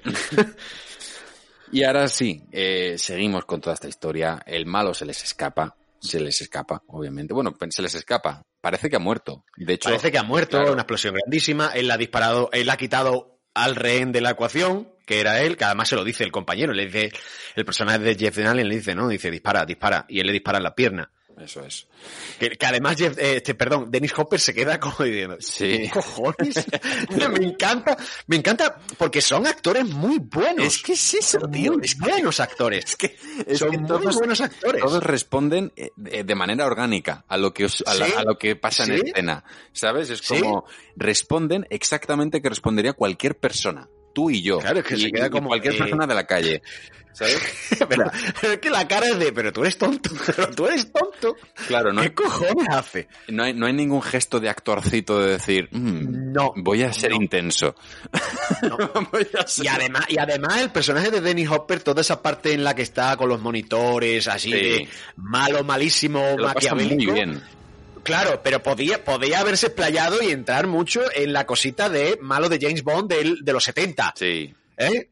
Eh, de acariciar no. un gato. Sí, sí. Sí, sí, sí, sí. Y no, no, no, ¿eh? Él está con su Coca-Cola, su bocata y su partido de béisbol de fondo y pa, pa, pa, ¿no? Eh, y me mola, me mola muchísimo. Entonces, bueno, a Jack se le da una medalla al reconocimiento, una medalla al valor, ¿no? Por eso que ha hecho. Al otro pobre también se queda medio cojo, ¿no? A Jeff Daniels. Y la siguiente escena que vemos es una escena donde de repente, eh, bueno, pues el personaje de Jack Traven, ¿no? Ha ido al bar, ha estado al lado de un conductor de autobús, ese conductor de autobús ha salido, ha cogido su autobús y ese autobús explota. Maravilla. Del barrio, se conocen todos, como un punto de reunión, cruce de caminos ahí, ¿eh?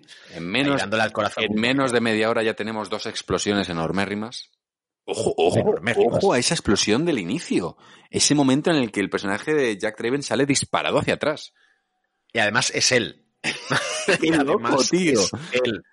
Es él porque se ve muy cerca, yo creo que, o sea, el eh, Keanu diría, yo hago lo, o sea, el stuntman, yo hago lo de esto, le tiran hacia atrás, pega un, pega un porrazo en la puerta, tío. Pero es que mola mucho ¿Es porque tan realista? Hasta, hasta ese momento no se había visto una explosión así. O sea, hasta Speed no. No. se había visto una explosión tan real. O sea, que e- eso de que la onda expansiva te, te, te, te eche para atrás, eh, qué maravilla. Te lleve. Te voy a decir una cosa, para mí, la escena en mi mente de esta película es eh, Jack Drevin corriendo al lado del autobús en llamas. ah, claro. claro. Pero es que es esta, o sea, no es mm, eh, nada de lo que me digas, nada de lo que me pongas, sí, las reconozco, sé dónde están, sé todo. Pero para mí es él intentando mirar a ver si se ha salvado el conductor del autobús, a ver si hay alguien y el autobús en llama rodando por la calle adelante. Es brutal. Es brutal. O sea, solamente, el, solamente eso, nada más que descrito en un guion, ya es poderoso. Joder. O sea, eso, me- eso mismo ya escrito, dices, ¡buah! Lo quiero ver. ¿Sabes? Así que sí, amigos, de repente ese autobús explota y suena el teléfono.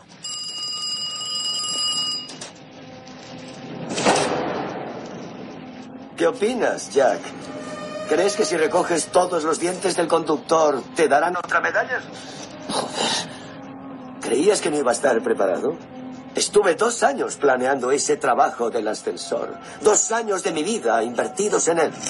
Jamás entenderías lo entregado que estoy en mis proyectos. Has destruido el trabajo de toda una vida y crees que puedes irte por las buenas. No ves más allá de tus narices. Pero ahora he captado tu atención, ¿verdad, Jack? ¿Por qué no has ido por mí? No, no se trata de ti, se trata de mi dinero. Ese dinero aún se me debe y quiero cobrarlo. Tres millones setecientos mil dólares. Cuando estés buscando ese dinero, quizá aprendas algo que te sirva para el futuro. Encontraré. Pregunta de examen, listillo.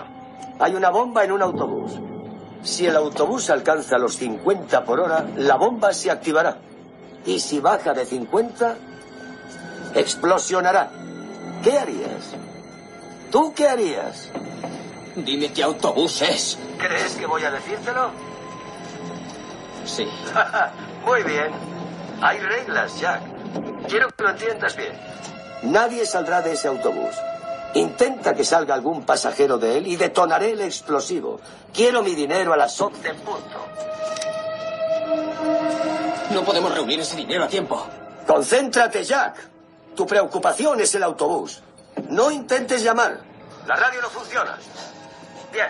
El número de autobús es el 2525 y va hacia el centro desde Venice. Está en la esquina de Ocean Park. Hey.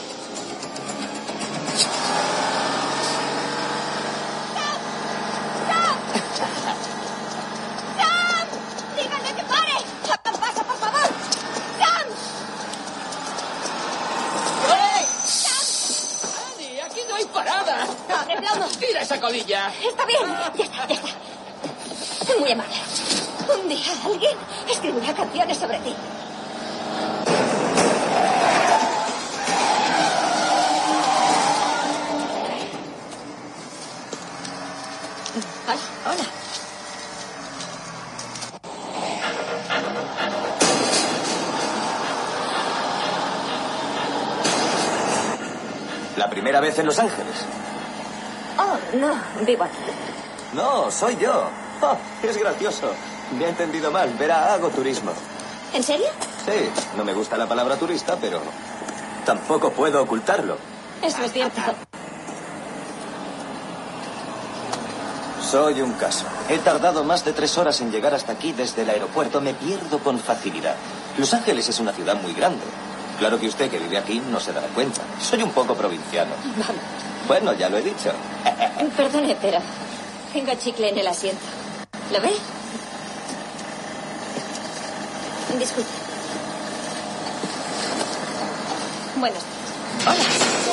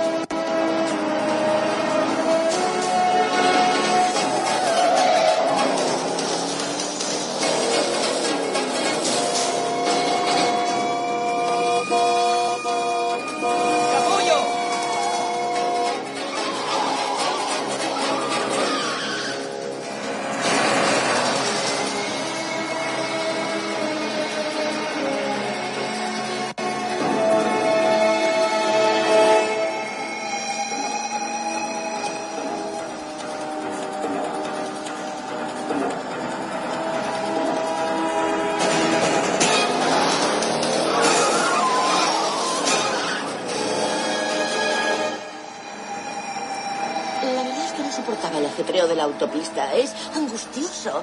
Yendo en el autobús puedo relajarme para llegar al trabajo. No pienso en ti. Me encanta mi coche. Y lo echo de menos. Y ahora sí que sí, bienvenida a Nakatomi, Sandra Bullock. Madre de mi corazón, esta señora se comió los 90. Señora... eh, se los puso en un sándwich y dijo, esto es para mí, señores. This is mine. Claro que sí. Joder. Sandra Bullock en los 90, queridos, es eh, lo más grande. Ahí, ahí, con Julia Roberts. O sea, ahí, ahí, con ojo, Julia ojo, Roberts. ojo, ojo, no estamos diciendo que después no tuviera, que después eh, esta señora No, no. eh, sacó todo, todo, todo lo dramático que tiene, todo lo cómico que tiene, todo lo que le dé la gana a ella hacer. Pero es que en los 90 dijo, eh, pues aquí pongo yo esto y esto es para mí, señores.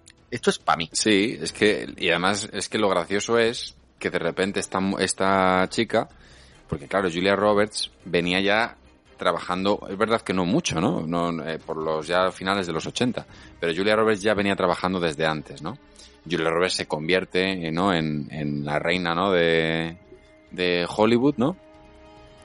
Y, y de repente aparece, aparece Sandra Bullock en, un, en un- papeles chiquititos. Yo recuerdo también, eh, bueno, luego ya aparecería también en Demolition Man. En el 93. En el ya nos 93. enamoramos. Ya, ya en el, ahí se puso en el radar. Claro. Había hecho, bueno, ella empieza en el 87 con algunas películas y tal, eh, pues eso, del 87 pasa al 89, eh, poquitas cositas. Claro, y de repente digamos que yo Demolition creo Man- eso, se pone en el radar. De repente Demolition Man la vimos todos y dijimos, ¿perdón? Perdona, fue muy crash, fue muy crash, Perdón, tú, pero ¿quién es? esa escena, esa escena del, del sexo virtual este del, del aparatito, Sí. que le decía hasta lo, bueno, un ñique ñique, un ñaca ñaca, un chique chique, no sé cuánto, y la otra decía, dice, ¿cómo? Sí. ¿Mezclar fluido conmigo? Nanay. ¿No? Sí. Lenina Huxley. Joder. Sí, sí, sí. Y es justo después cuando ya arranca con su, digamos, su, su- pega el pelotazo con Speed, ¿no? Y digo pegar pelotazo porque realmente pegó el pelotazo. Porque la realidad mm, es- es así. Cuando acaba Speed, la mayor parte de las personas recordamos a Sandra Bullock. Sí. Absolutamente. Es, es una peli protagonizada por Keanu Reeves, está Dennis Hopper, pero esta peli se la come Sandra Bullock. O sea, es espectacular. Desde el minuto uno en el que aparece.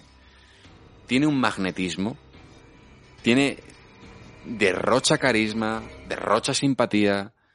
Tú la ves y dices, voy contigo.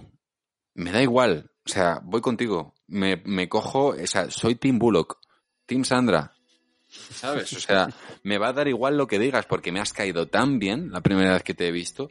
Y esto es algo que tiene mucho.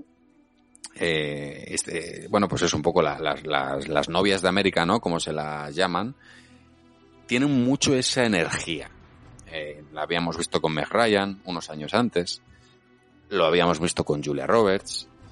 Pero Sandra Bullock es verdad que tiene además, le aporta un plus de ser esa energía, insisto, de, em, ¿cómo decirlo? De, de la amiga, de la amiga que tú has tenido en clase, de, la, de esa amiga Sí. que, que, tenías en clase, que además de ser guapa, guapísima, rabiar, era maja, no iba de sobrada.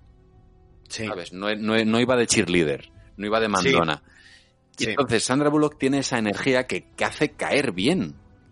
Uno, un- además lo mejor de todo es que cae bien, y además esto es algo que tienen en común ambos protagonistas de Speed. Porque si, eh, si Keanu Reeves, el Jan de Bond lo quería, porque decía, Jan de Bond decía una cosa, y es totalmente cierto.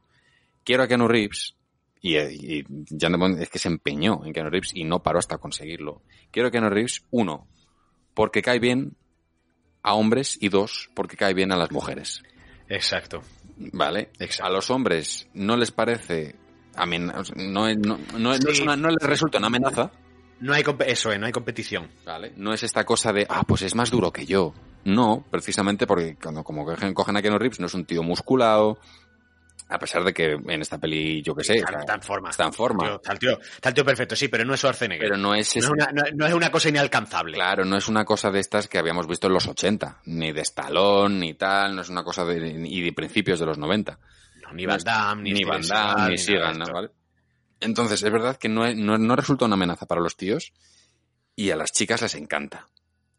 Y tiene algo, pues es verdad que no es una cosa de un guapo de estos de Hollywood que digas, guau, rollo, pues Val Kilmer, ¿no? Un womanizer de estos, ¿no? No, que digas, no, no. "Buah, es que mm, se encerró en una habitación, no han parado de subir mujeres eh, durante todo el rato en esa suite, ¿no? Que cuentan a veces algunos de, de las estrellas de, de Hollywood, ¿no? Muy, sí, muy Errol Flynn, sí. Muy Errol Flynn, ¿no? Entonces, no, o sea, de hecho, eh, Keanu Reeves es de las pocas estrellas que tiene fama, según dicen, eh, según se puede leer por ahí. Cuando Keanu Reeves tiene que, digamos, juntarse a ellas para hacerse una foto, hace como que coloca la mano en la espalda, pero nunca llega a entrar en contacto. Sí, sí, sí, sí. Por respeto. tocar. Sí, sí. O sea, bueno, sí, sí. es, es Sí, ese sí. rollo, ¿vale? Entonces, Sí, este es el rollo. Pero, pero lo de, lo de la Bullock, para, para poner un apunte más, ¿vale? Eh, quiero decir, al final, tú has hablado de Meg Ryan, has hablado de Julia Roberts. sí, es verdad, me he ido, me he ido, es verdad. No, no, no, pero, pero escúchame una cosa. Pero esta chica, además, hace de protagonista de una película de acción. La Red. Eso es. Donde ya ahí dijimos todos, eh, ¿what? ¿Qué es esto de Internet? ¿Cómo te puede cambiar la vida? Pero esta mujer, pero boom, boom, boom, boom, boom, boom. Y ojo, eh, tío, eh, no lo hace, no lo, no lo han hecho todas. Mm. No lo han hecho todas. Eso es es. Ha tenido que pasar mucho tiempo para que, para que eh, una protagonista de acción, eh, pues no sé, estoy pensando en Mad Max, estoy pensando en Ocean 8, estoy pensando en otro tipo de película, ¿vale? Estoy hablando del año 95. Y no te estoy hablando de Red Sonia, ¿no? De, de, de un, de un físico muy portentoso, ¿no? Para hacer, No, de, no, de- sí. digamos, de compañera de Conan. Te estoy hablando de una chica de- dentro del rango normal haciendo una película de thriller y de acción. Claro. Eh, mucha tela esto, mucha ¿eh? tela, es mucha tela también, sobre todo para, para, para el momento en el que vivíamos. Sí, sí, sí, es- claro. es, eh, no, no, no era muy, no era, no era muy dado, a ver. O sea, no, no era- muy normal. Entonces, bueno, es verdad que ya acabando con lo que decía, que Sandra Bullock es verdad que responde a ese, a ese perfil que hablaba, ¿no? Que, que era igual con Keanu Reeves, que es que a ellos obviamente les cae muy bien, pero a ella, para ellas no es una amenaza. Tampoco. Sí. No es la chica creída, no es la chica guay, es que viene aquí y pa, pa, pa, pa, yo aquí mando yo. No, o sea, Sandra Bullock era ese papel, ese personaje que se especializó tanto en hacer, Sí, sí. que es eh, chica torpe, mm, que te podías identificar con ella, ¿sabes? De, con, que iba en sudadera, iba cómoda, no iba, no iba un poco de esta cosa de siempre impoluta, ¿no? Como iban el resto de las estrellas de, de Hollywood, ¿no? Pues era gracioso, ¿no? Ver, ver una chica tan guapa y con ese cuerpazo ir siempre Claro. con sudaderas anchas, Me estoy, cómoda. acordando, me, estoy- me estoy acordando de prácticamente magia, ¿no? Con Nicole Kidman. Eso es. Que es un poco. mm, Nicole Kidman es toda la parte sexual de la, de la brujería, de la bruja, de la hermana bruja. Y esta es como la parte más, mm, eso, pues más, eh, no sé, más, sí. eh, Más mujer normal.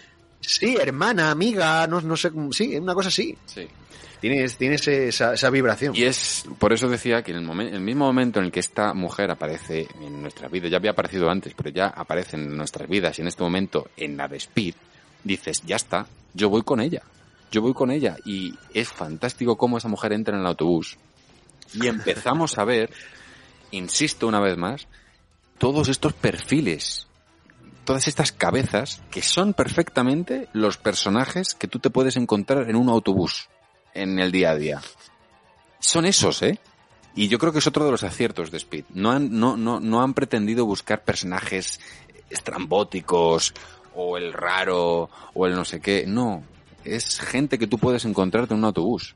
Perfectamente. Por la forma de vestir, por la forma de hablar, por, por todo. Bueno, yo es que aquí tengo que decirlo, tengo que decirlo. Alan Rook. Alan Rook. El personaje, el actor que hizo el personaje de todo en Cameron en todo en un día y que nuestro querido Luis Barriales en el, en el capítulo de todo en un día dijo sí que vi, a, a mí me lo dijo a mí porque yo defiendo que Cameron murió pero Luis Barriales dijo no Cameron está vivo y le preguntamos nosotros ¿por qué? porque se fue a Los Ángeles y cogió un autobús Sí, señor. Y salió vivo de aquí, y salió vivo de aquí, y se fue a cazar tornados. Totalmente. Sin él, sin él, sin él ser un cazatornados ni nada de eso. qué maravilla En Sí, señor. Sí, señor. Y, y qué fantástico está, porque aquí hace de turritas ideal, ¿eh? O sea, Sí. ideal. Ideal. Pero es que se, acerca, la- lo acerca bastante, se acerca bastante el personaje de Cameron, ¿eh? Sí, sí, eh, bueno, Mm, Cameron era, era un poco más majo que este. Bueno, a ver, este no es que sea Sí. majo. No es que no, no, No, no es pero, que no esté pero esta majo. cosa, esta cosa de la queja, del, del, del, Sí. del que le miras y dices tú, pero este señor, ¿no? Como cuando, como cuando empieza a hablar de a, a Sandra Bullock, ¿no? Eh, No, soy turista, aunque no me gusta esa palabra. Y ella dice, no, es que hay un chicle aquí. Adiós. Qué maravilla, qué maravilla. Hasta por luego. favor. Pero además es que, insisto, es que responde muy bien a ese tipo de, de turras. Porque es que Sí, además, señor. es que estoy convencido y levantad las manos, la- levantad las manos, chicas, y digo chicas porque sobre todo vosotras habéis sufrido esto. Lo más. sufrís, claro. Eh, ¿Cuántas veces os habéis encontrado a un personaje así?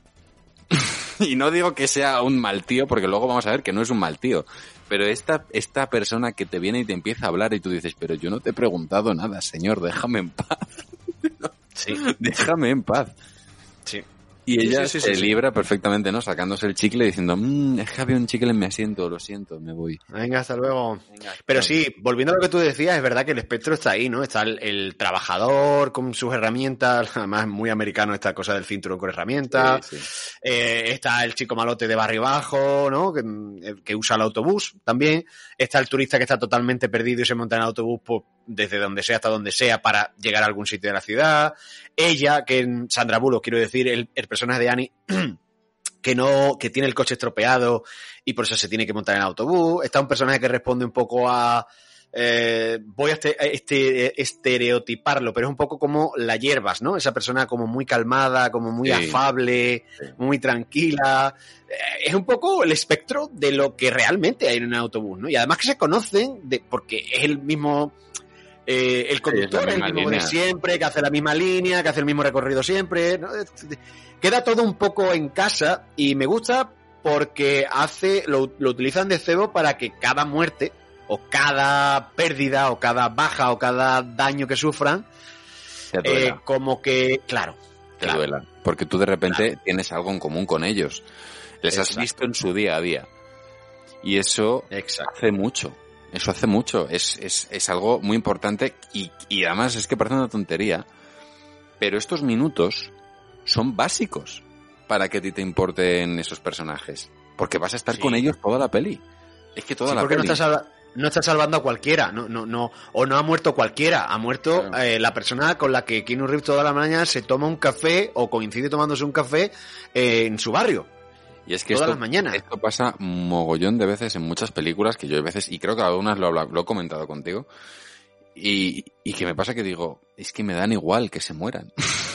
es que me dan igual que se mueran porque es que no he podido estar con ellos, o sea, no sé cómo, no No sé, quién no hay sé detrás de esas caras. O sea, no hay Se cabezas, ha muerto- hay caras. Se ha, se ha muerto un número, Claro. se ha muerto un número. No tienes ni idea. Y aquí lo hacen muy bien, ¿eh? Porque lo que te digo, el personaje del autobús que, que coincide con Keanu Reeves, que muere en la explosión, Keanu Reeves y el, y el chico del y el chico del bar, de la cafetería, que, le- que de hecho él no sube en el autobús o no se acerca porque está tomándose, porque se le olvida un, Sí. una magdalena o algo así. Em, son cinco segundos. 10 segundos, no hay más, no hay más. Y tú ya sabes que ese, ese tío está hablando con él todos los días y se ha ido a su línea de autobús. No Sí. hace falta más. Y bueno, ¿qué me decís de que ya, bueno, ya hemos escuchado esa llamada de, de Dennis Sí. Hopper, ¿no? Que ya empieza a ser un poco esta cosa que había en los 90 de el peligro de la comunicación.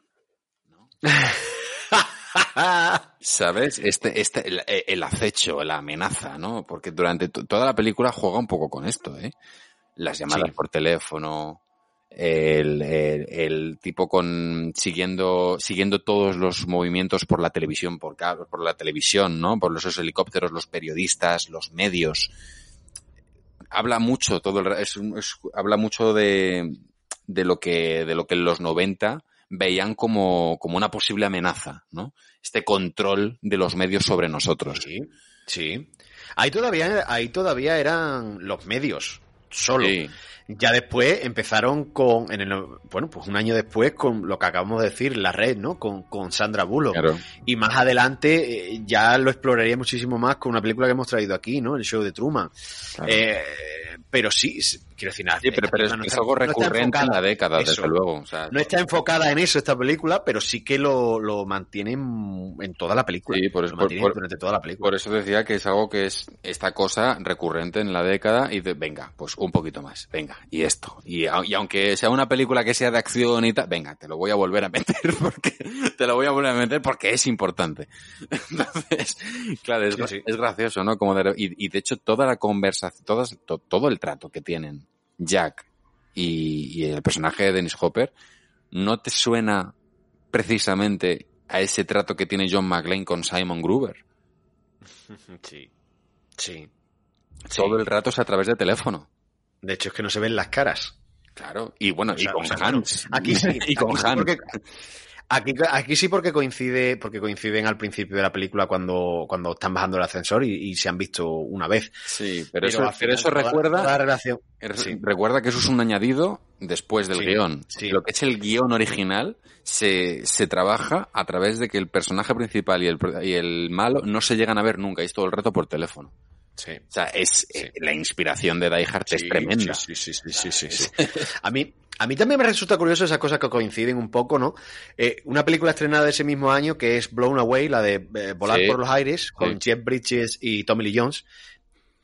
Va en otro tono y va en otra dirección que no tiene nada que ver con esto, pero también ese rollo de eh, el policía que desactiva bombas y el que las pone, ¿no? Eh, Sí. esa lucha. eh, Aquí va más un poco por esa lucha de intelectos que aquí no se explora tanto, Mm. eh, porque aquí va a hacer más trucos, más que desactivar las bombas eh, en sí. Pero me resulta curioso, ¿no? Estas coincidencias que hay en, en el cine, ¿no? Mm. En un mismo año que coincidan dos películas sobre la misma temática, ¿no? Estoy acordándome ahora mismo de Armageddon y, y Sí, The Impact, sí, sí. por ejemplo. Pero bueno, que, que es verdad que en lo que es la trama central arranca en este momento, ya ha pasado media hora o más de media hora de película y a ti se te ha pasado como un suspiro. Como un suspiro. Porque todo esto de lo del ascensor ha durado sus 25 minutazos. O sea, no es una, no es una, o sea, no, no, se toman la molestia de contártelo bien, para que sepas de dónde viene este tipo, el malo de la peli. Y ahora es cuando arranca la trama. Y me parece, que quieres que te diga? Pero me parece tan fascinante, tan fantasía todo esto. O sea, lo de la bomba en el autobús que se activa al subir de las 50 millas y que ya no puedes bajar de ahí y que tienes que ir a toda hostia en un autobús. Que yo, yo no sé vosotros, pero yo cuando he subido a un autobús y el autobús te pone a acelerar, lo notas. Lo notas mucho. Lo notas mucho porque no tiene el mismo... eh, No, y que es mucho más largo y en la parte de atrás se nota mm, las curvas Claro, muchísimo claro. y va bamboleando. Bamboleando enseguida. Eh, son No- muchas cosas, tiene la amortiguación que tiene un coche, ¿sabes? O sea, quiero decir, cualquier, Claro. cualquier piedra, cualquier bache te lo comes, o sea... Y lo que, lo que decías tú, ¿no? Es decir, el, el tercer personaje grande de la película, que en este caso es Sandra Bullock, diría yo, al nivel de Jeff Daniels, no aparece hasta el minuto 31, ¿eh? Ujú. Es que, quiero decir, pero es que hasta el minuto 31 tú has estado viendo eh, un carnaval de, de explosiones, de agobio, de personas que tienen que salir de un ascensor porque se cae el ascensor, explosiones, eh, le ha disparado al amigo en la pierna, eh, ha, ha explotado el autobús, se han subido, ya están encima, no pueden bajar de la velocidad. Buah, chaval. Pero, y además, Buah. y además de todo eso que has dicho tú, le añado y personajes. Y personajes. Y personajes. Y personajes reconocibles. Se toman la molestia de escribir personajes. Que vale, que es una peli de acción que a la gente le va a dar igual. Es decir, no es que le vaya a dar igual. Que nadie va a ganar premios por esto. Que, No, y que que, el y que actor... son y- y que son olvidables en el tiempo. Claro. Es decir, al final son personas, son personajes que van a estar, pues no sé, para un rato en la película, ¿no? no Pero se- se agradece tanto que haya personajes detrás, que no sea una peli de acción al uso, como habíamos visto muchos años antes, y, hablo de muchos años antes, ¿eh? Eh, muchos años an- y, en los 90 también, y como veríamos también en los 90 muchas pelis de acción que, que no hay personajes detrás, y aquí sí que se toman la molestia de hacerlo. Y es de agradecer muchísimo, la verdad. Y es que en ese momento en el que ya se ha activado la bomba, bueno, fantasía todo este momento también de Keanu Reeves cogiendo el coche del negro. Autopista. Por favor, ¿cómo está dirigido eso? ¿Cómo está dirigido eso de bien? Que eso es frenético. Por favor, el, montaje de esta película es eh, gloria. Hay que, de- Gloria. hay que decir que esta película estuvo nominada al Oscar. a- al montaje. Es que te lo he dicho al principio, tío. Es que la edición de esta película es, es una cosa muy loca. Es que esta película. eh, eh, vamos a ver. mm, es que. Es que es de Oscar. Sí, sí. Es que es de Oscar, porque estamos hablando de que toda la tensión que se produce en el ascensor, que es diferente a rodar todas escenas de conducción, que es que no tienen nada que ver las escenas de conducción con un ascensor. Sí, sí. Y la escena del metro. Es que, eh, bueno, y ya no te digo eso, ya te voy a poner el ejemplo de la casa del malo, ¿vale? No voy a decir nada más, para no adelantar, no voy a hacer una alfredad, pero la casa del malo. No voy a hacer Que ahí no hay- cuando haya hecho 20. ¿Vale? Pero que ahí no hay. Que, que no sean 21, por favor. Pero que ahí no hay acción per se, ¿sabes? Te digo, una cosa muy tranquila. Y va subiéndote la tensión con unos planos muy tranquilos, con una música increciendo. Eh, tío, esta película mm, toca muchos palos, ¿eh? Es tremendo. Yo, hay, una, hay, un- hay una parte que es muy graciosa, ¿no? Que es cu- cuando Keanu Reeves leyó la escena en la que su personaje tenía que saltar del coche descapotable al autobús. Bueno, pues él se lo cayó y dijo, bueno, porque Keanu Reeves sabe cómo funciona Hollywood y en ese momento él sabe quién es. Quiero decir, Keanu Reeves no es ninguna estrella hiper mega mundial que pueda exigir nada a nadie, ¿vale? Y él sabe que no le van a dejar hacerla, pero él quiere hacer la escena él mismo. salto. Entonces lo que hace es irse con un amigo a ensayarla por su cuenta.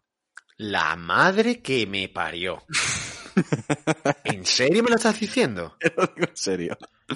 La madre que lo parió, colega. Consigue convencer a un amigo para que vaya, para que él saltar del coche al coche de otro amigo. Bueno, bueno, bueno, bueno, bueno. ¿Cómo están las cabezas, señores? Entonces, eh, cuando llega el día del rodaje, eh, claro, le dice a Jean de Bond, le dice, bueno, eh, tenían de hecho al doble ya preparado, y dice Reeves, no, no, yo lo puedo hacer. Y dice Jean de Bond, pero ¿cómo que lo vas a hacer? No puedes hacer esto. O sea, no, porque no, porque no, porque me cortan. bueno, la cabeza directamente. No puedes hacerlo. dice, no, no, no te preocupes, que llevo dos meses haciéndolo. ¿Y ¿Qué, qué llevas qué?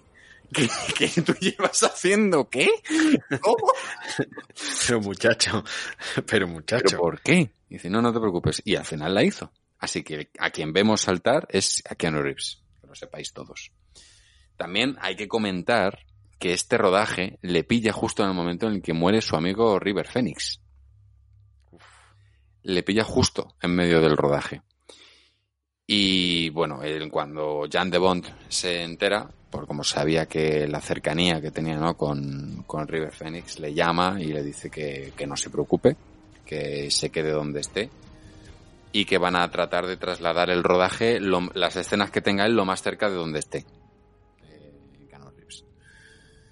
Y bueno, dice que al día siguiente, cuando volvió a trabajar, que volvió a trabajar, porque le había dado en principio unos días libres, de hecho, volvió a trabajar, pero que volvió muy callado y que estuvo durante dos, tres días súper serio, súper serio.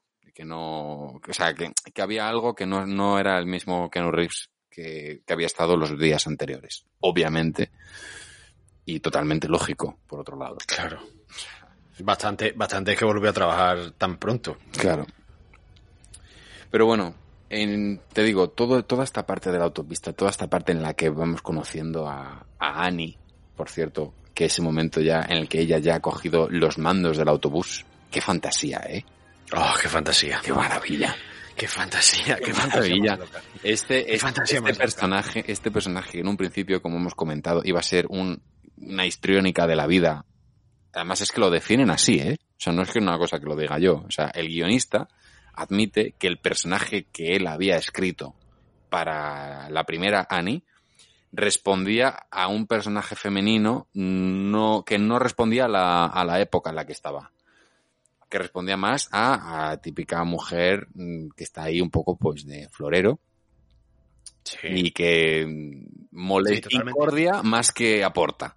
Claro que me imagino que me imagino que, que mm, llegaría un momento que ni sería gracioso eh, verla.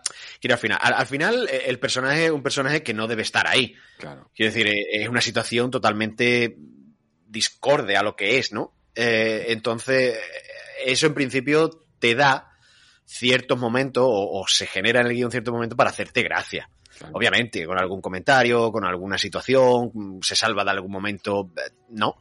Pero es que el problema con ese tipo de personajes, tal como lo estás describiendo tú, de, de, de, pues, pues histrónico, eh, demasiado fuera de tono, llega un momento que, que te da rabia, ¿no? Que llega un momento que es como el niño repipi de, en las Claro. películas, ¿sabes? Hay niños que dices tú, y yo, uff, no puedo que este niño salga más en la película. Mm. No puedo más.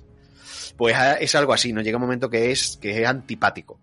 Llega antipático. Y me parece un acierto total. mm, Bueno, pues, bueno, pues quiero decir, al final hay una secuela con ella. Por algo será también. Quiero decir. no, no, no. Nos quedamos todos encantados. Pero porque, insisto, que aquí quien se come Speed es ella. O sea, Sí, sí, sí, sí, sí. uno sale de la peli recordando a Sandra Bullock, que es la persona que, que, que, que nos dejó a todos marcados. Y entonces, bueno, toda esta, toda esta, todo este suceso de cosas que vienen a partir de ahora, a cada cual más loco, a cada Madre cual mía. más, eh, ¿no? O sea, más imposible, porque Más es- imposible. esto es lo que yo te decía antes, ¿no? Que dices, y cuando parece que ya has llegado, hay otro. Y cuando parece que ya ha llegado lo, lo que ya faltaba por venir del final, hay otro hay final. otra cosa más. Y dices, pero vamos a ver, esto es un- parece como lo- las cajitas rusas estas, que dentro hay una y otra y otra, Una más pequeña. Sí, Sí, y sí. otra muñeca, y otra muñeca, y otra muñeca, efectivamente. Y dices, ¿no para esto nunca o cómo? es loquísimo, Es tío. brutal. Es brutal. Yo, yo si le tuviera que poner, entiendo lo que, lo que pasa y cómo lo conlleva, pero me, me parece un poco, también supongo que es un poco deudora de la época y también mirándolo quizás con un poco con la visión de ahora. Pero cuando la vi, yo decía, digo, le decía, ¿no? Al personaje de Keanu Reeves, le decía, digo, Jack, hijo mío, di ya que hay una bomba, que la, que se va a liar, dilo ya, dilo ya. ¿Sabes? Porque toda esa parte de, de que el chico con la pistola se cree que lo están buscando a él y, Sí. y se produce el disparo también del otro intentando hacerse el, el héroe. Mm. Ella ahí decía, digo, tío, dilo ya, no esperes tanto. Lo que pasa es que, bueno, al final tiene que, tiene que haber película, ¿no? Yo, yo te digo, yo hay un par de momentos te- que, que, yo decía, uno es este y el otro es el autobús saltando por 15 metros de autopista. Claro, claro. Que ahí yo decía, digo, si hubieran puesto dos metros menos, ¿sabes lo que te digo? Si, si hubiera sido solo un saltito, Mm. no lo sé. Pero dices tú, 15 metros de autopista, colega, saltando al autobús, ahí, es- vamos a ver, que me encanta, ¿eh? Y que me pone en tensión y que yo ayer estaba agarrado al sofá, al, al brazo del sofá. Eso no quita una cosa, eso no quita que no esté bien grabado. Pero también es verdad que es un, es, esto es muy 90. Esto es muy, vamos allá, vamos a, a mm, the bigger the better. Sí, sí. the bigger the better. Em, pero es lo que tú dices, ¿no? Aquí la película ya te está apretando de una manera, te está apretando de una manera que es, es, es, es, es una tuerca y una vuelta más, y una vuelta más, y cada vez aprieta más, y cada vez aprieta más, y no te deja, no te deja. Es lo que decíamos un poco hace, hace muy poco, que, que hay tres momentos contados, cuatro momentos de respiro en la película, ¿no? Uno cuando ya creen que, eh, cuando creen que, ha- que Dennis Hopper ha muerto con la explosión y se está Keanu Reeves tomando un café por la mañana y cinco segundos después explota el autobús. Mm. Hay un momento en el que ya está en el bus, el señor conductor ya está controlado de la, de la bala y ella ya lleva un rato conduciendo y él le dice que, que, que conduzca bien, que tal, que no se preocupe, que lo está haciendo muy bien. Nada, son tres momentos como este, donde respiras para otra vez otro problema, otra vez otro tal, otra vez otro. Y es, es, es una gozada. Es una gozada, te lo, te lo aseguro. Vamos a conocer un poquito más a Jack y a Annie. ¿Podría hacerme un favor y sujetar el volante un segundo? Estoy entumecida. Sí. Señorita, lo ha hecho muy bien. Realmente ha estado increíble. Nunca había visto conducir así. Annie. ¿Qué? Es mi nombre, Annie. Annie. En lugar de señorita. De acuerdo. Diga. ¿Por qué está pasando todo esto? ¿Qué hemos hecho? ¿Bombardear el país de ese tipo o algo así? No, ese canalla solo quiere dinero. No lo entiendo. Hay mejores formas de ganar dinero. Además, ¿qué trato quiere? Hace poco retuvo a unas personas para pedir un rescate. Le salió rana y ahora está cabreado conmigo. ¿Y qué tiene que ver eso con nosotros? Nada. Es un juego. Si consigue el dinero, gana. Si el autobús vuela, gana. ¿Y si gana usted? Mañana volveremos a jugar. Pero mañana no estaré aquí para conducir. Estoy ocupada. Ninguno coincide con esa descripción. Nadie ha perdido el pulgar en los últimos diez años. Podría ser de cualquier parte. No puedo acceder a todo. Olvidad las fichas. Empezad a revisar el fondo de pensiones. Ese tipo cobra por invalidez. Quizá no fuera de la policía de Los Ángeles, pero ahora vive aquí. Quiero fotos. Yo conozco a ese gilipollas.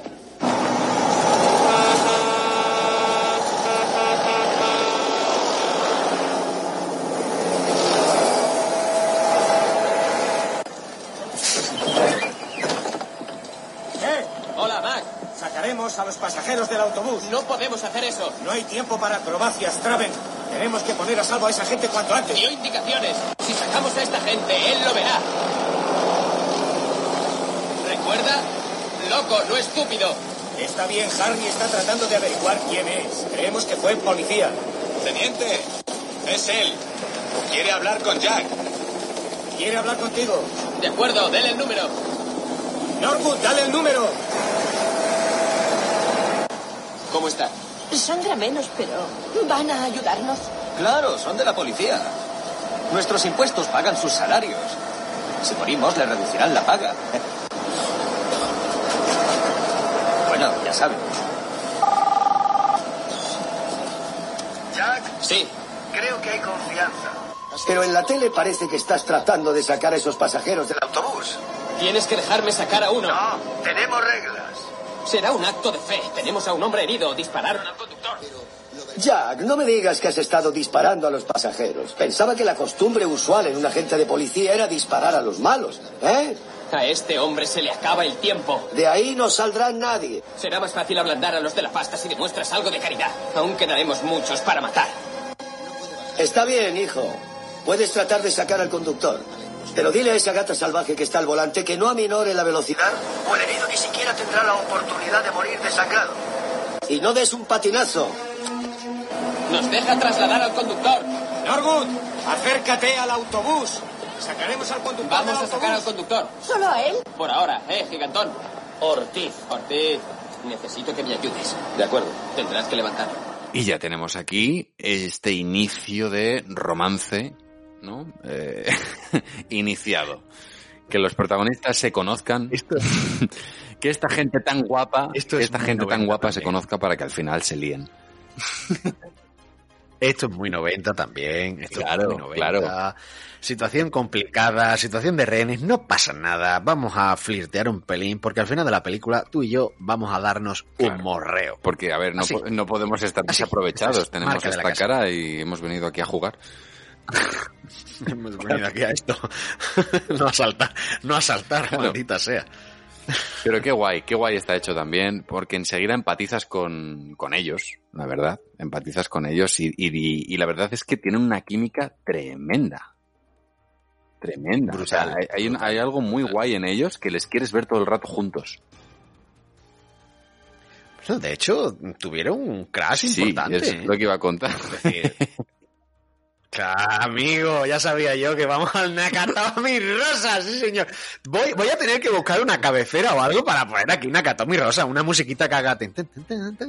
Es que, la verdad es que, a ver, no, no, nosotros, no es que no, no ocurra siempre, pero es verdad que, que cuando No, siempre no. lo hay, es inevitable no hablar de esto. Es porque es jugoso, es porque es jugoso. Quiere decir, es, es demasiado grande como Claro, para obviarlo. Bueno, resultó que hace, un, hace unos años, hace unos años, no, no hace nada más, no fue, no, creo que fue en 2018, puede ser. Sí, en no hace 2018, demasiado. Mm. Keanu Reeves fue al programa de Ellen DeGeneres. Y bueno, pues estuvieron hablando y tal. Y bueno, pues, eh, Ellen DeGeneres ya sabéis cómo es, ¿no? Que le dice, le, llega un momento Sí. que le dice, e iba repasando con él toda su filmografía. Y le dice, pues, ¿qué tal en esta película? ¿Cómo fue en esta peli? ¿Cómo fue con esta otra? Y cuando llegan a Speed, pues Ellen DeGeneres dice que le flipa Speed, que le encanta Speed y que le encanta la química que había con, con Sandra Bullock y ahí pues Keanu Reeves pues sonríe un poco. Y le dice Ellen DeGeneres, ¿por qué nunca pasó nada en la vida real si ambos se gustaban? Y Reeves, que ya en ese momento se puso rojo, dice, estábamos trabajando. y cierra. Y cierra la conversación. Claro, el público empezó a reírse, ja, ja, ja, ja, porque además que le vieron ponerse rojo. Y, entonces, bueno, eh, dice que, pero claro, en ese momento Sandra Bullock tenía de pareja, estaba con otro, con, con Dave Donovan, ¿no? Y en la actualidad ahora mismo está casada con otro, con otro hombre que se llama Brian Randall. Y entonces Ellen DeGeneres le dice, bueno, pero no te preocupes, que esto no lo va a ver Sandra, porque estamos... y si lo ve no pasa nada porque ella está casada, felizmente casada. Pero hace, hace hecho, eso, ha, ha caducado esto. Pues fue hace no demasiado que Sandra Bullock fue al programa de Ellen DeGeneres y estuvo hablando con ella y tal. Bueno, ya sabéis cómo, cómo es la historia, ¿no? Que Ellen DeGeneres pues le iba preguntando a Sandra Bullock por las películas que ha hecho, por los actores que ha trabajado. Y Sandra Bullock, que además responde, a- como estrella, responde a, a esto que da ella en pantalla, a ser la chica simpática, eh, abierta, jovial, ¿no? Y Sandra Bullock confesó que el día que se presentó delante de Keanu Reeves eh, se moría de miedo, porque ella había tenido un crash enorme con él unos años antes. y que de repente se vio ahí con Keanu Reeves y todas esas escenas que tenían de estar muy juntitos los dos, eh, muy juntitos los dos, eh, en brazos de Keanu Reeves, ¿no? Digamos, debajo del autobús, cuando se, bueno, el rescate, ¿no? Desde salir del autobús cuando están ellos dos, o en el metro, los dos abrazados y tal. Y decía que le daba algo cada vez que estaba de cerca de Keanu Reeves. Y, pero bueno, que nunca llegó a, a confesárselo, ¿vale? Porque creía que Keanu Reeves era como un tío como muy, muy serio. Que él siempre, siem- siempre que le veía a Keanu Reeves iba al rodaje como que estaba muy serio, muy tal. Y en el End de Jennes le dije, pero nunca se lo llegaste a confesar. Y dice, no, no, no, no, porque me daba muchísimo respeto. Me daba mucho respeto porque es verdad, porque es que el tío llegaba hacia, era un, como muy profesional, pero nunca, nunca mostraba como que el trabajo era como súper serio para él. Y claro, Sandra Bullock, en el rodaje, cuenta todo el equipo que Sandra Bullock era una fiesta. O sea, que Sandra Bullock llegaba y estaba de risas con todo el mundo, hacía bromas a todos, eh, que todo el mundo le caía bien, eh, Sandra Bullock. Y Keanu Reeves era un poco el otro palo, el otro palo, ¿no? No que no le cayese bien, sino... Sí, sí, sí. No, no, no, no era, no era estúpido ni No. desagradable, pero era como, no, yo vengo aquí a esto, hago Pero esto, Keanu Reeves esto, es, es esa persona que es el tío más encantador del mundo, pero que nunca se queda a tomar una caña después. ¿Sabes? Es ese. Es ese, es ese, eh, para que lo situáis. Para que lo situéis. Reconocible, ¿vale? reconocible. Entonces, claro, Sandra Bullock decía, joder, es que nunca, nunca se dio. Nunca se dio. Siempre nos veíamos en el curro. Y el caso es que al poco tiempo, cuando Ellen DeGeneres coincidió con Keanu Reeves en su programa, eh, iba pasando otra vez los mismos y Ellen DeGeneres, que aquí es más lista que nada, ¿no? Le No, situó, le llevó por el camino para volver a hablar de Speed, pero tener la versión de Keanu Reeves. Y entonces, pues Keanu Reeves le dijo, ¿y qué tal con Sandra Bullock? Y entonces Keanu Reeves confesó que cuando estaba delante de Sandra Bullock se volvía súper tímido y no podía decir nada porque tenía un crash muy grande con ella. ¡Qué maravilla, colega! ¡Qué maravilla! ¿Cómo es esto de loco? La pareja de Hollywood que La nos hemos perdido ahí, fue. ¿eh? Y Pero Madre mía. Bueno, esto es un poco, es un poco como lo de a otro nivel, porque al final eh, no es tan conocido, pero eh, el crash que tuvo eh, eh, Jimmy Fallon con Nicole Kidman. Total. Que tuvieron ahí una Bueno, cosa es- parecida. Eso, eso fue incluso más heavy, ¿eh? Eh, No, no lo cuentes porque algún día lo contaremos, por Dios. Algún día lo contaré, vale. Si, si vuelve Nicole Kidman, Hay que hacerla. lo contamos, porque es digno, es digno. Pero bueno, una cosa parecida, ¿no? Esta cosa del malentendido, de la vergüenza, de la timidez, de no coincidir y de que no se den los astros.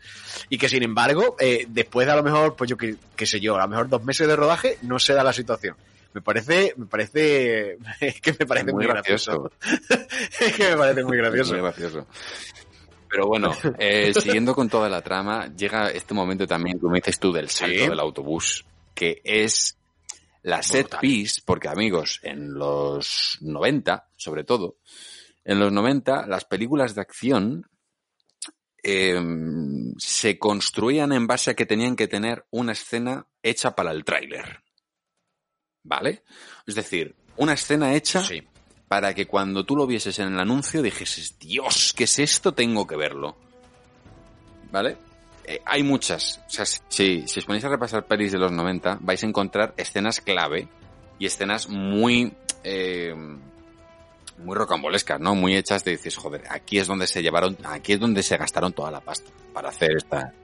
Ex profeso para esto, sí. Y en este caso en concreto, eh, la tiene esta escena.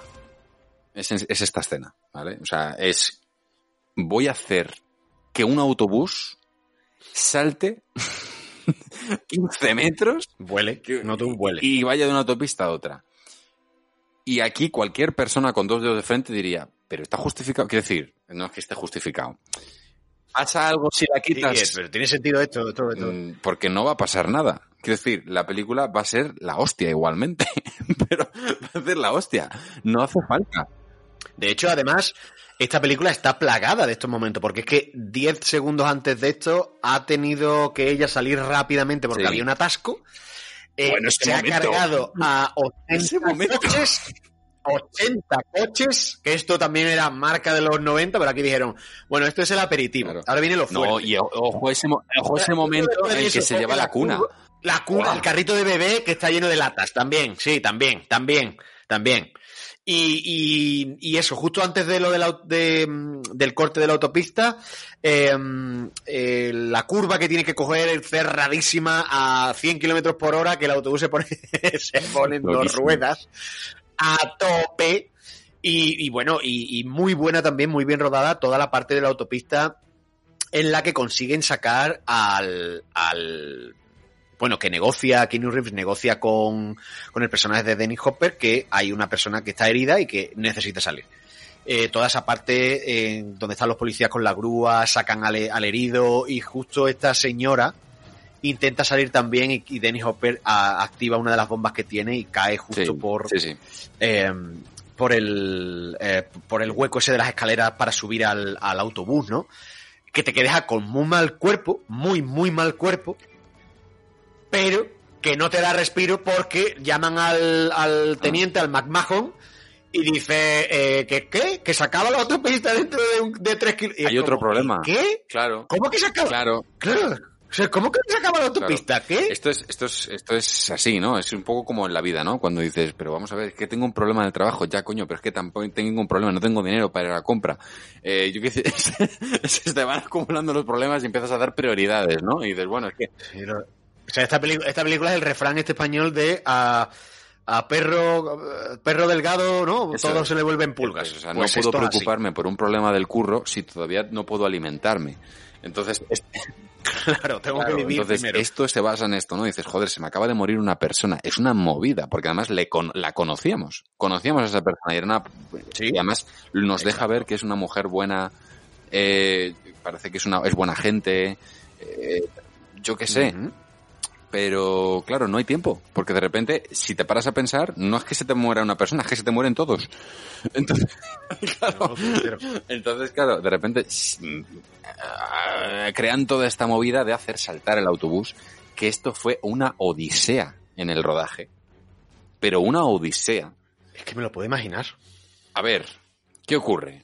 En el rodaje, o sea, el- real- realmente este autobús obviamente no salta, no hay, un, no, no hay una carretera cortada, ¿no? No salta por encima de la nada y llega al otro lado. Lo que hacen es que usaron una especie de rampa para hacer un autobús saltar y, digamos, que cayese y, grabarlo, y grabarlo en el aire para luego borrar con efectos digitales la, la carretera que hay debajo, ¿no? Y hacerlo y ver cómo cae, ¿no? Ese, ese momento de las ruedas cayendo y estallando en, en el suelo. Pues esto fue una movida. esto fue, esto fue una movida que llevó como dos semanas grabarlo.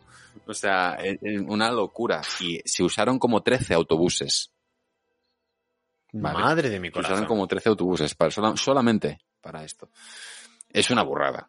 Es una burrada. Y además, es verdad que he visto, yo, a mí, la verdad es que es una escena que a mí siempre me ha sacado desde, desde que la vi, ¿eh? Porque además, lo que hace el autobús es totalmente ilógico a la física. Es decir, el- ese momento en el que de repente lo- la lógica invita a pensar que si tú vas a esa velocidad, que va para abajo, Que va para abajo. no que va para arriba. Y, y con mucha suerte, y con mucha suerte se empotra contra, con mucha suerte se empotra contra el otro trozo de la, de la autopista cortada. O sea, de- del trozo que falta. Pero bueno, hacen ahí, sí, hace como que se levanta hacia arriba, que hay como unas, como que están Mm. arreglando y tal, parece que hay como una rampita y el autobús sale hacia arriba. Yo estaba pensando, estabas diciendo tú lo de los 13 autobuses, de la cantidad de coches que, que tal, las explosiones que hay, y esta película no es del todo cara, quiero decir, al final son 28 millones de Sí. dólares, ¿eh?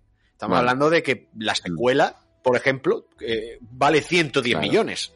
O sea, mm, De hecho, hay un salto. Tuvieron muchos problemas con el presupuesto en esta peli. Tuvieron muchos problemas. ¿Qué ocurrió? Que cuando habían llegado a estas alturas, precisamente, a estas alturas, cuando ahora un poco antes de meterse en el aeropuerto, que ahora lo vamos a ver, se les agota el dinero. ¿Vale? Se les agota el dinero que les habían dado. Eh, no, no tienen suficiente. Les habían dado creo que 20, 20 y pico millones.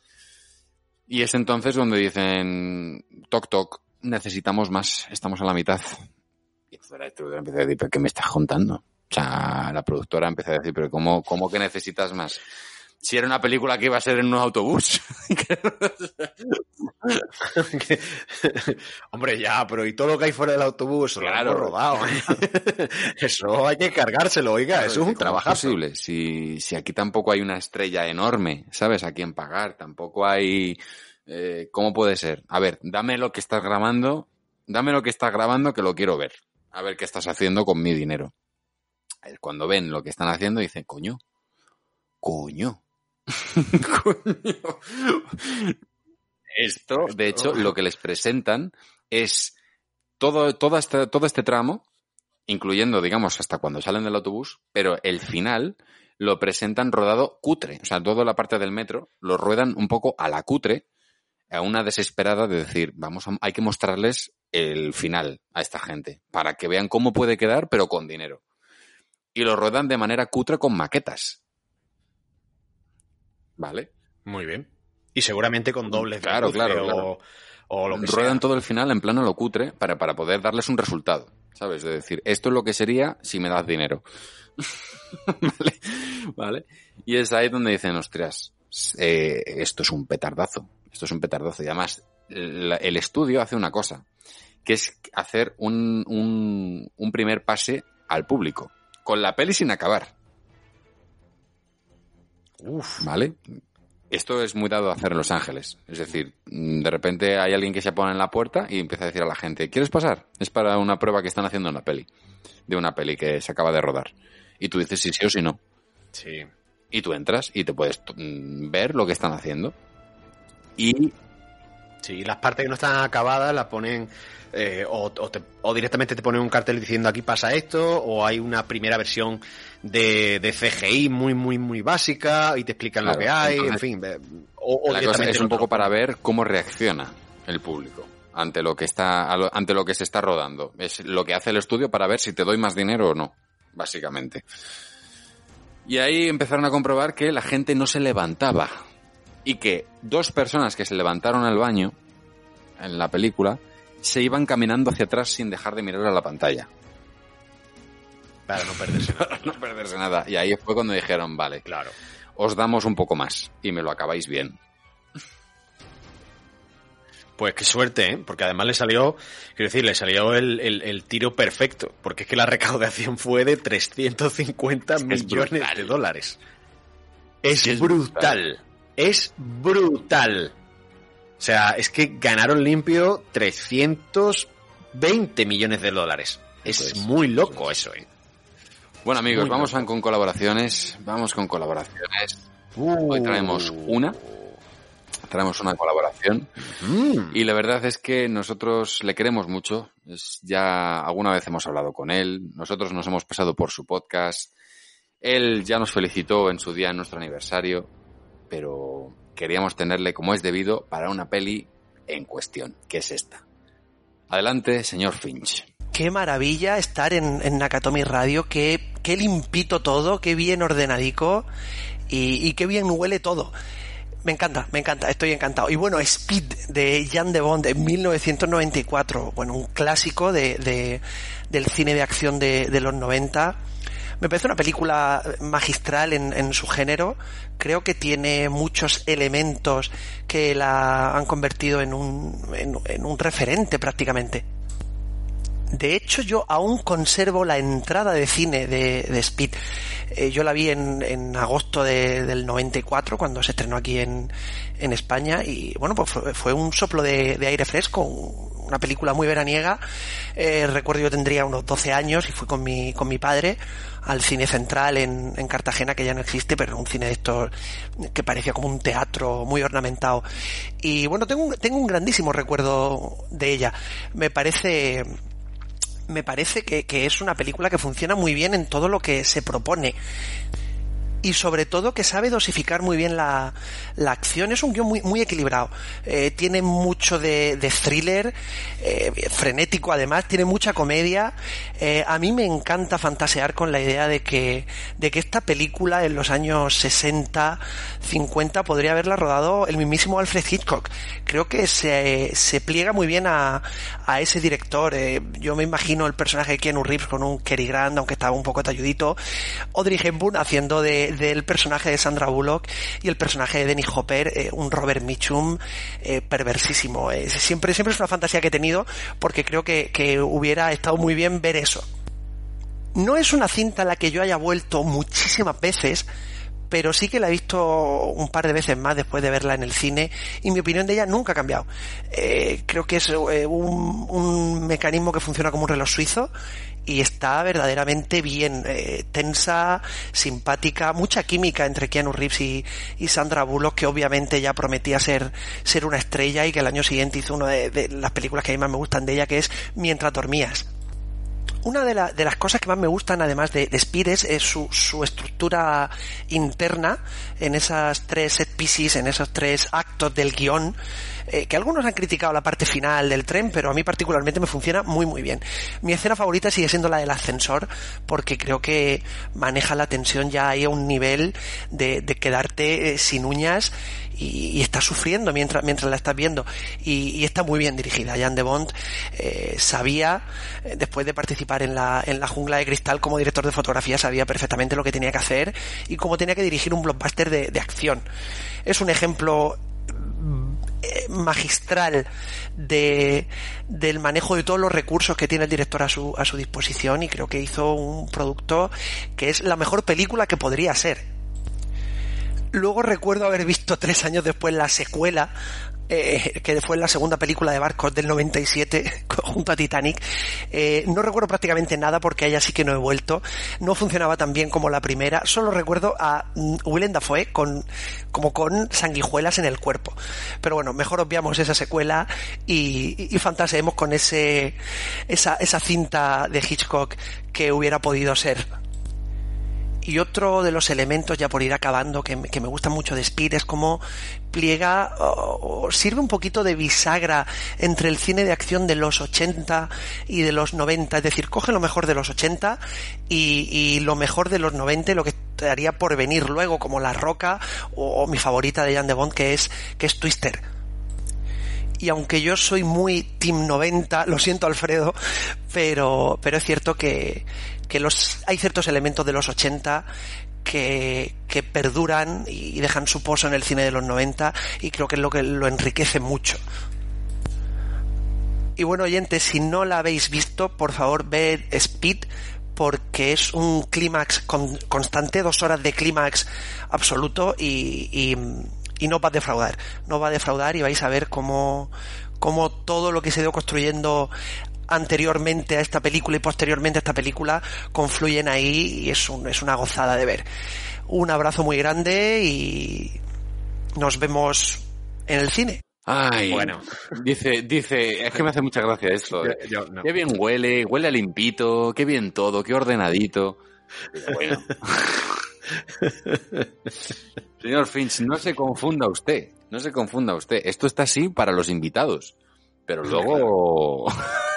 Luego el cuarto, el cuarto de cada uno es una leonera. Claro. Pero, pero escúchame una cosa, pero escúchame una cosa. Eh, mm, yo sé que tiene un gran criterio, yo sé que tiene un amor infinito a Barton y en especial a Eduardo Manos Tijeras, que vendrá, que vendrá a Nakatomi. Y yo sé que tal como Eduardo Manos Tijeras vendrá a Nakatomi, él vendrá a los 80. No pasa nada, no pasa nada, no pasa nada. Y si pasa, se le saluda. Qué tontería más gorda acaba de decir. Bueno, eh, gracias, señor Finch. Un señor. que Muchas sí, gracias. Es un señor que sí, obviamente, adora a, a, Ti- a Tim Burton y es un- alguien que en su bio de Twitter dice: El mundo es un lugar mejor cuando Beetlejuice es Batman. O sea, a tope, a tope, a tope, Alguien- a tope. alguien que, alguien, alguien que como acabáis de, de escucharle, ama los 80 y le gustan muchísimo los 80, pero bueno, reconoce que los 90 son mejores. Así que, bueno, podéis encontrarle, podéis encontrarle en Twitter como arroba señor barra baja finch barra baja. Y en, su, seguirle. y en su podcast, por supuesto, Dos Viejos Gruñones, eh, en su sección de Dos Viejos Gruñones, donde mm, el cine de lo que yo te diga, que es maravillosa con su, con su enormérrimo colaborador, Daniel Lorenzo. Debéis escucharles. O sea, esto es así. Debéis seguirle, debéis escucharle. Escucharles, en este caso. Eh, son maravillosos. Son maravillosos. Bueno, amigo, ¿tú cómo llegaste a Speed? ¿Cómo llegué a Speed? Eh, mira, yo vi eh, Demolition Man en el cine de los arcos cuando se estrenó, que fue, si no me equivoco, en el 93. Yo vi El Rey León en ese cine, porque además cuando abrieron, fue una de las primeras salas multicines que abrieron en Sevilla. eh, y entonces, pues mis padres fue como, vamos a ir todos los viernes al cine. Recuerdo unos inviernos maravillosos allí. Y yo a esta película no llegué en cine, yo a esta película llegué en DVD. Yo a esta película llegué en DVD en Videoclub. Eh, y mi padre y yo, te puedo asegurar que flipamos eh, de estas películas que no siempre pasaba, ¿eh? que alquilabas y veías un par de veces antes de devolverla. ¿Sabes? Depende de cómo lo hubieras alquilado. Porque si, si alquilabas la oferta en el videoclub, como que te dejaba la noche del viernes, te dejaban dos películas, una película de estreno, creo que era, y dos de no estreno, ¿no? Y te la podías devolver, no sé si era el domingo por la tarde o el lunes, algo, una cosa así. Y, y creo que no habíamos encontrado nada y la teníamos que devolver al día siguiente. Bueno, pues nos la cargamos el viernes y nos la cargamos el sábado. Porque flipamos, porque flipamos. O sea, mm, así, así nos dio a mi padre y a mí esta película. Qué. Mm, gordísimo. ¿Tú? Yo la vi en el Megahit, en el Megahit de, Oh, de Telemadrid. antes. Sí, lo vi en el Megahit de Telemadrid, eh, de, de bien pequeño además, y me, me voló la cabeza. O sea, me voló la cabeza. O sea, me, me, me- me fascinó. O sea, me fascinó eh, en todos los sentidos. De grabarla, porque esa noche la estaba grabando. Y, y la grabé y dije, madre mía. Y al día siguiente la volví a ver. Y estuve durante mucho tiempo, de verdad, con esa banda sonora en mi cabeza, sonando. Que otra cosa que no hemos comentado, otra cosa que no hemos comentado de la banda sonora, maravillosa, por cierto, es ese acierto que tiene el tío, el compositor, de meter de vez en cuando esa especie de claxon. ¿Sabes lo que te estoy diciendo? Eso es... Sí, sí. Qué bien entra en esta peli. Eso. Esto de... chan, chan, chan. Y suena a coche que acaba de pasarte y te acaba de peinar. o, que tú acabas, o que tú acabas de pasarle, que también puede. Efectivamente, efectivamente. Qué bien metido eso, tío. Porque no suena a claxon, a claxon como tal, pero hace el Sí, efecto. No, no, no, es un clase de coche, pero, pero hace como sí, como, como este Te efecto al- al sitúa, pasar las ambulancias. claro, es que te sitúa en una autopista toda hostia. El efecto Doppler en el sonido. Claro. Es brutal, es brutal, es brutal, es brutal. Es brutal. Bueno, y, y te Yo pido una... Sí. Sí, sí, yo, yo te voy a decir la escena y la voy a relacionar. Mía- la escena es mía en la cabeza. mm, me guste más, sé que hay eh, mejores en la película que me han puesto los vellos de. O sea, no los vellos de punta, pero me han apretado el, el estómago y la garganta. Muchas más. Pero en mi cabeza reina Keanu Reeves corriendo al lado del autobús en llamas. Eso, eso es para. eh, Pero es que.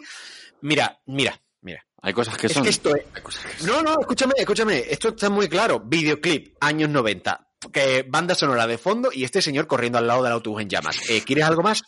¿Quieres algo más? No, es que no puedes pedirle más a la, a la vida. Lo que te iba a comentar, porque ya me he repetido, ya lo he dicho esta escena antes, es que em, para mí eh, siempre ha sido la primera película que, que yo vi de, de Keanu Reeves. Ajá. Eh, con el tiempo me di cuenta de que no, de que yo había visto por ahí perdidas las aventuras de, de Billy Ted, pero una película que había visto de, de pequeño y que, bueno, pues de estas películas Sí. que olvidas, ¿no? Eh, y para mí siempre había quedado que esta era la primera que yo había visto de él, y con el tiempo me di cuenta de que era la otra. Claro. Así que mm, ahí lo dejo. ¿Tú qué? ¿Cuál?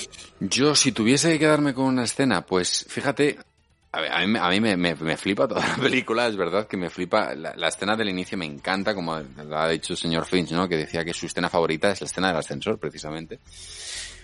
Y yo fíjate que voy a comentarte una escena que a mí me vuelve loco por la urgencia. O sea, esta escena en la que de repente Ortiz, el pasajero de- del autobús, ¿no? Se levanta. El cuando- grandullón. Cuando Keanu, Reeves, cuando Keanu Reeves se ha ido ya y que y Ortiz se levanta y se acerca a Sandra Bullock, que Sandra Bullock le dice, Sí. no pases de la línea amarilla.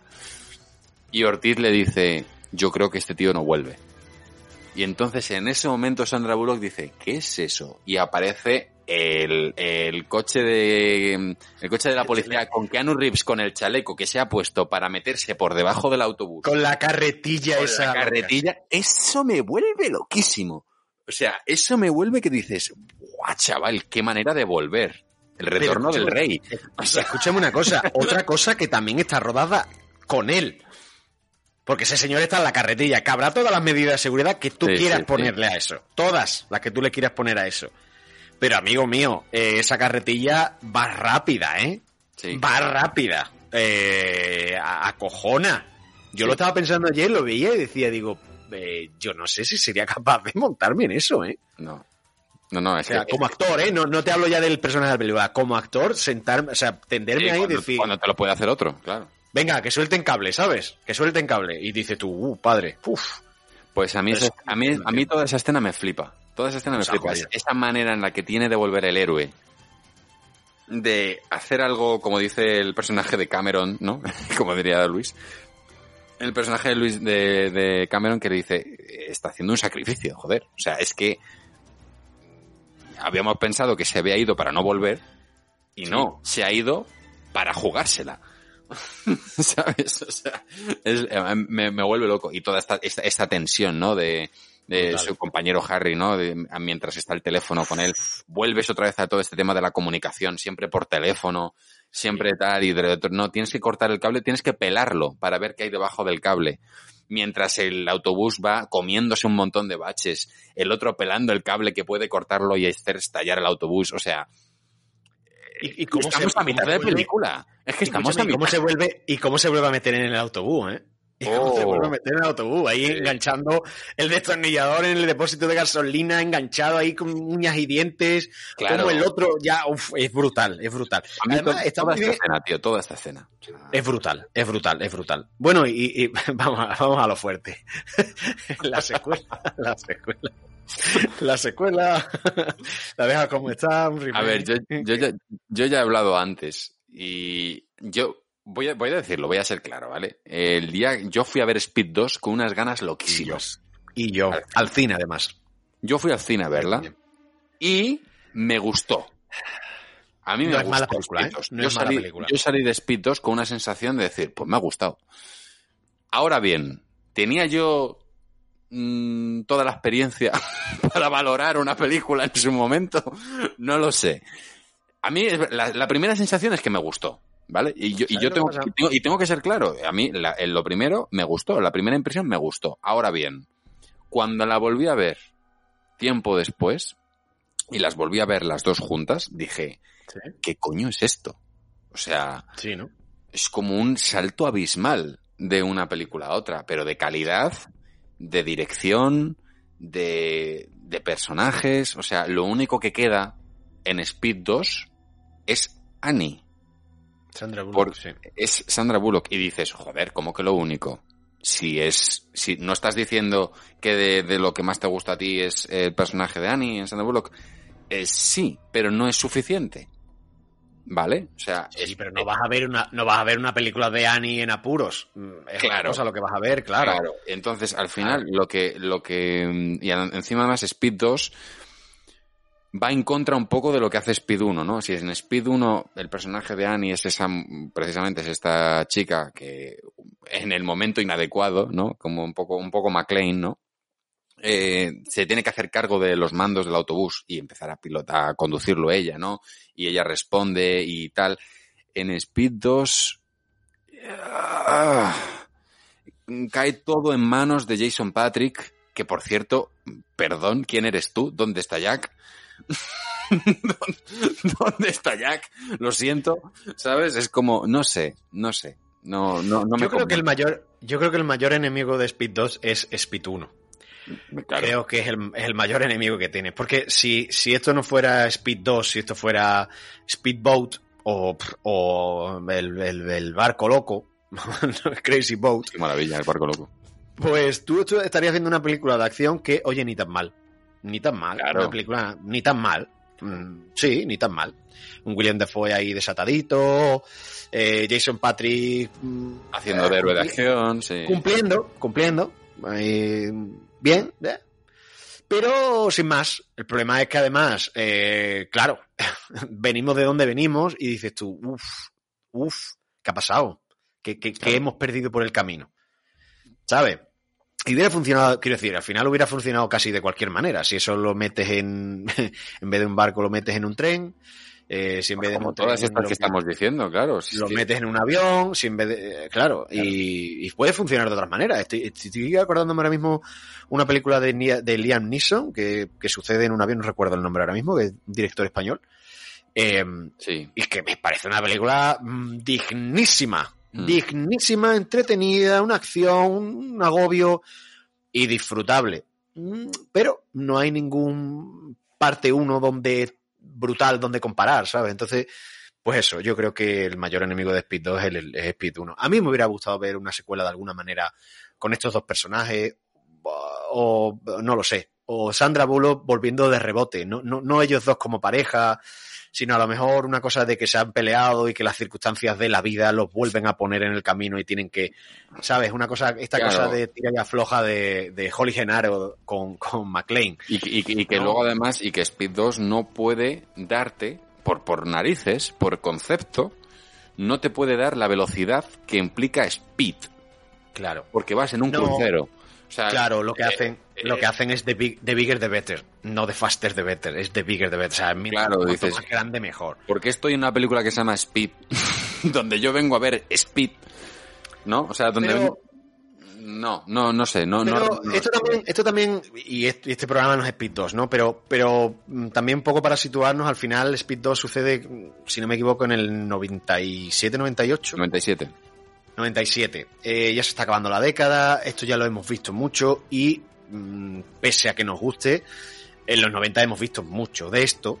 Sí. Eh, y si al principio pues eh, vemos que el, el, el- el vagón de metro sale por mitad de Los Ángeles, aquí es un barco crucero enorme. Casi Mira, va- vamos a dejar, fíjate, porque los dos estamos diciendo que, que- que nos gusta eh, Speed 2, quiero decir que nos gusta como película individual de Como- que- sí, como independiente. como independiente de la saga.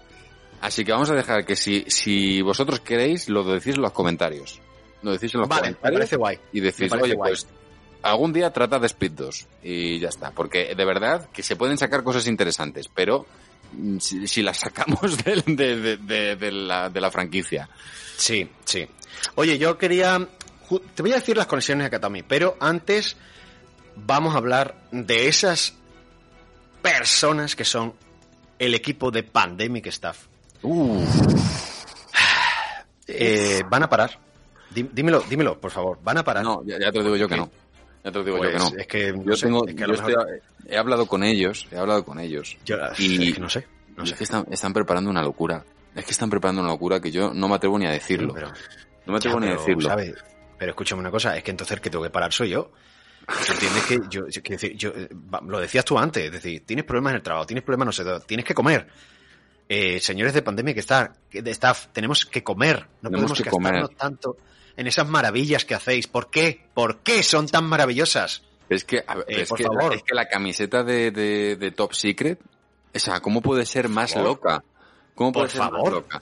Y la camiseta que están ya eh, en marcha con Speed, que ya me lo han dicho, o sea, yo no puedo más, no puedo más. Bueno, por para favor. aquí, para aquí, para aquí, para aquí, que deja que la gente lo vea. Eh, por favor, no os perdáis Pandemic Stuff, stuff de, de movidas en inglés, de cosas en inglés. S-T-U-F-F. Pandemic. O, mm, o sea, obligado, obligado. Obligado. Y ahora, y ahora, conexiones Nakatomi, ¿vale? Que me, me- me- me han gustado mucho, me han gustado mucho, me han gustado mucho. Keanu Reeves, ¿vale? Lo tuvimos en Matrix, en el programa de Matrix. Ahí ya tenemos la conexión, ¿de acuerdo? No nos vamos a repetir. Sandra Bullock, esta, esta me encanta, porque además van a venir, al menos una de las películas que voy a decir van a venir. Prácticamente magia, con Nicole Kidman, que la tuvimos en el programa de los otros y en el de Moulin Rouge, ¿de acuerdo? Acabamos de hablar de Speed 2, que tiene a Jason Patrick, que lo tuvimos en Jóvenes Ocultos. Uh. Y tiene a Sandra Bullock en Demolition Man. Me encanta.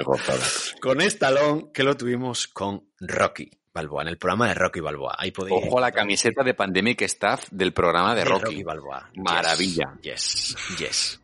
¿Vale? Dennis Hopper.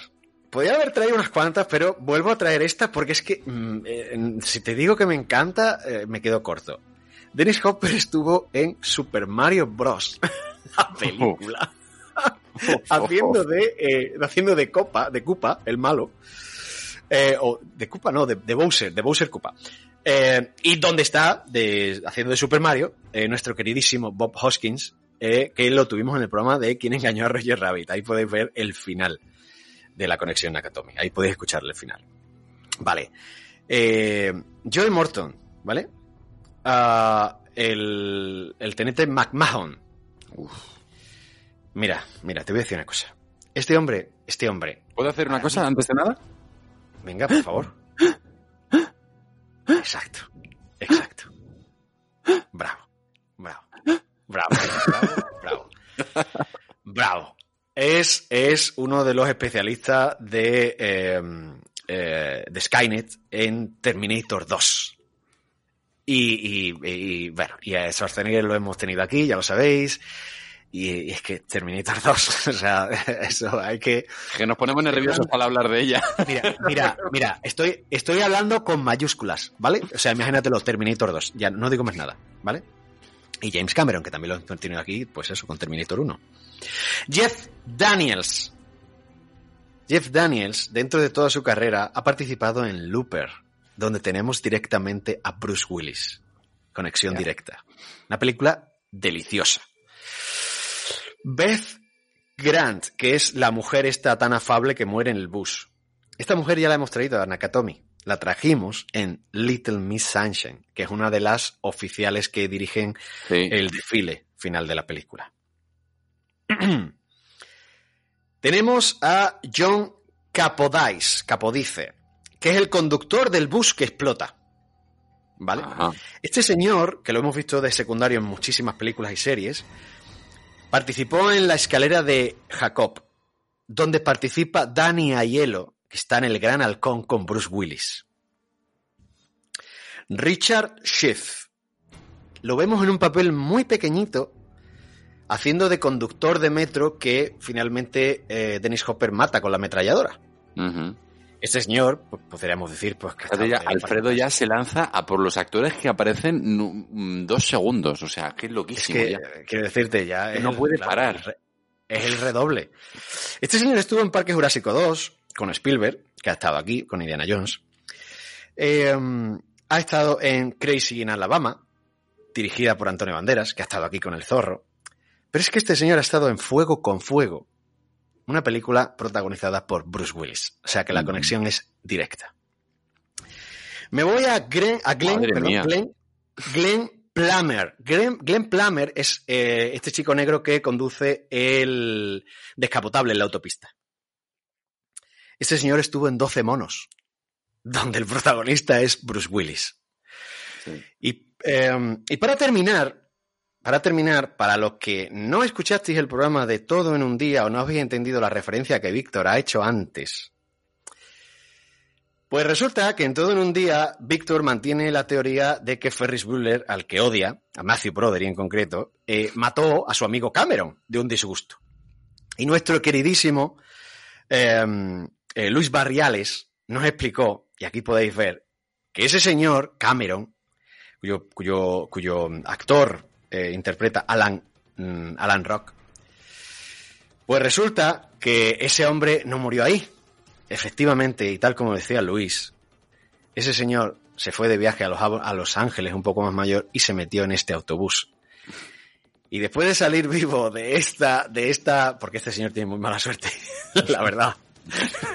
Cameron tiene muy mala suerte. A regular, sí. A regular de suerte. Pues después de sobrevivir a esto, pues se echa una novia. se echa una novia. Hay un lío ahí que tiene con una gente que se pone a mirar tornados desde, desde, desde dentro. Qué gozada. Desde dentro. Y también sale regular en esa película, ya re- termina regular. Entonces, eh, este señor que participa con el personaje de Cameron en, en Todo en un Día, en Ferris Bueller Days Off, pues también tenemos un programa, eh, un programa que hicimos en directo y que tenemos muchísimas ganas de volver a estar en directo con vosotros. Pero lo importante es que ahora sigamos aquí, sigamos cada uno en su casa, más que nunca, más que nunca, porque la cosa está un poco complicada. Y desde aquí aprovechamos para deciroslo, eh, que tuvimos un programa en directo que, creo que nadie más que nosotros tiene ganas de eso, de volver a sentarnos juntos, eh, eh, ya, no, digo en la misma sala para grabar el programa, este, este programa que hacemos con tanto cariño, uno frente al otro, sino con todos vosotros. Así que aquí terminan las conexiones Nakatomi. He tirado de todos los hilos que he podido y espero. Es que no te quedan más. Es que no te quedan más. Qué maravilla. Qué maravilla, por Dios. Esto es lo que hay. Esto es lo que hay. Bueno, pues seguimos con la película, seguimos con la película y ya esto va lanzado hacia el final. O sea, toda esta parte en la que el autobús se mete en el aeropuerto, empiezan a dar vueltas. Ojo, que ese era el principio también lo que estaba en el borrador del guion original. O sea, esto que te he dicho que la película comenzaba en un autobús y terminaba en un autobús, era porque eh, cuando descubren que tenían la bomba, lo que hacen, lo que hacían en el guion original es que el tipo, el policía duro de ese guion, le obligaba a la conductora histriónica de ese guion a meterse en, el- en un estadio de béisbol de Los Ángeles y a empezar a dar vueltas en ese estadio. Ese autobús al final acabaría estrellándose contra el letrero de Hollywood y explotando. ¡Uh, madre mía! Pues ya tuvo que andar. madre de mi corazón. Pues ya tuvo que andar. Pero, pero, ¿sabes qué pasa? Que esa película que tú estás diciendo ahí, ese primer guion, se parece más a una película de los 80. Sí, claro, claro. Parece más a una película de los Como el 80 y se personaje, parece ¿eh? mucho más. Claro. Y como el personaje, efectivamente. Y sin embargo, en esta película, supongo que a, a las peticiones, atendiendo a las peticiones que hizo Keanu Reeves de, eh, pues, un personaje más sensible. Con Mm. sensible no significa sensiblero, ¿eh? Sensible significa, ni más ni menos, que aquí hay una cosa maravillosa, que es que su amigo, Mm. o con una trampa del personaje de Dennis Hopper, muere. Muere con una explosión de- en la casa.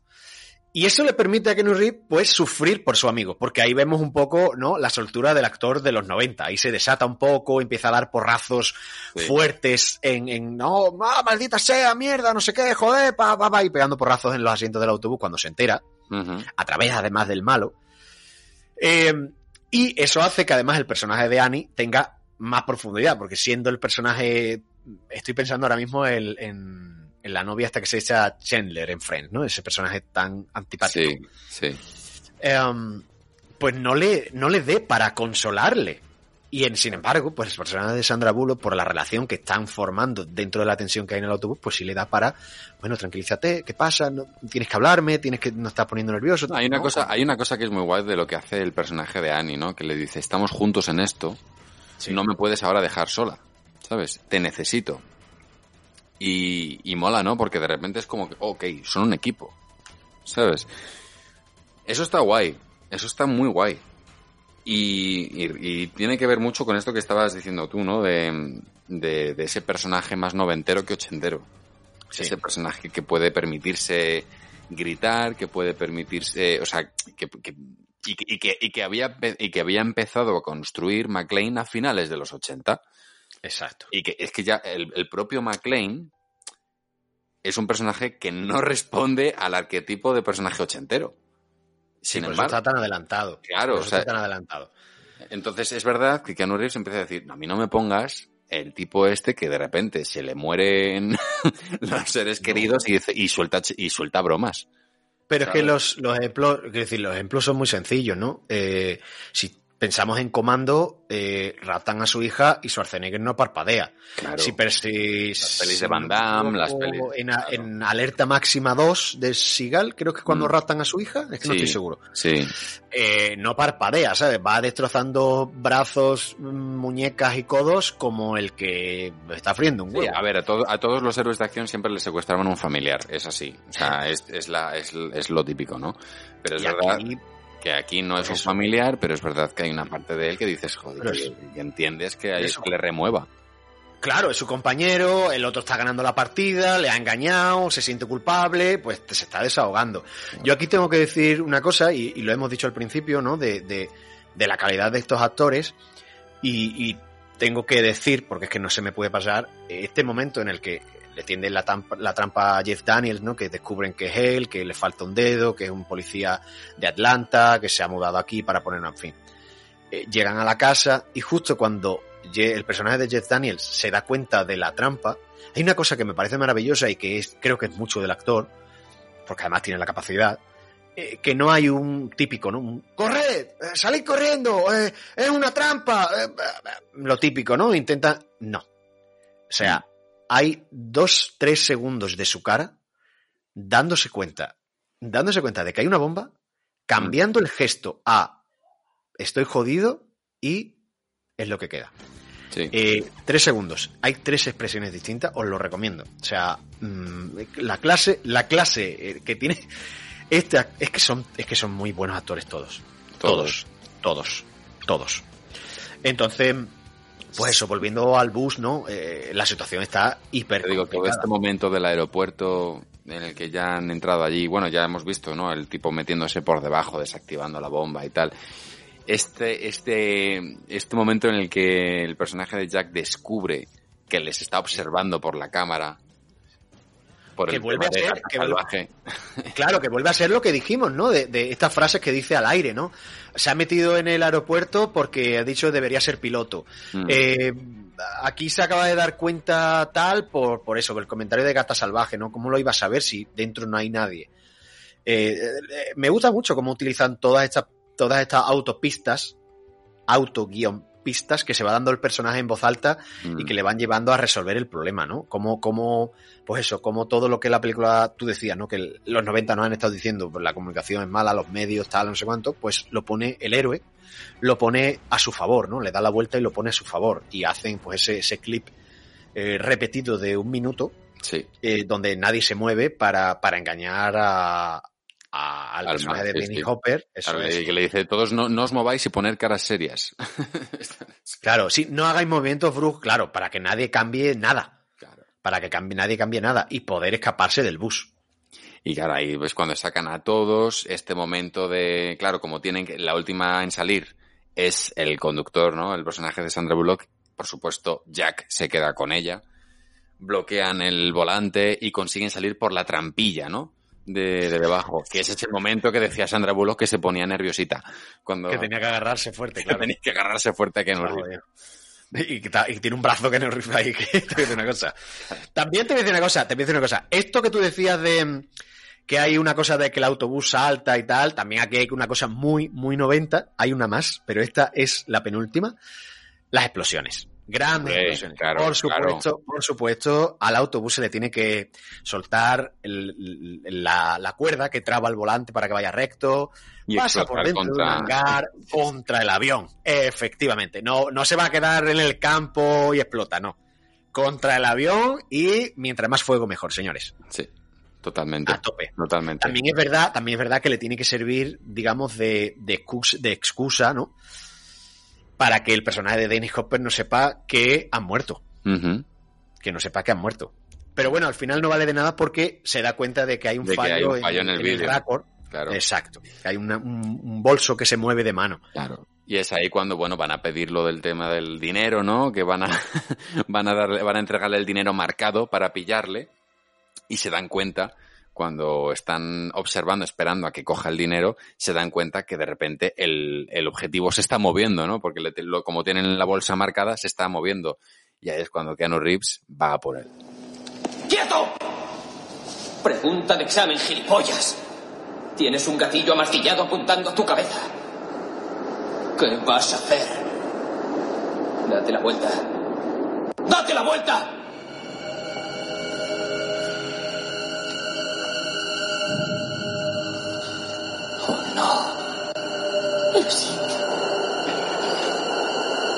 ¡Prepárate! Es el toque de marcha de los Boy Scouts.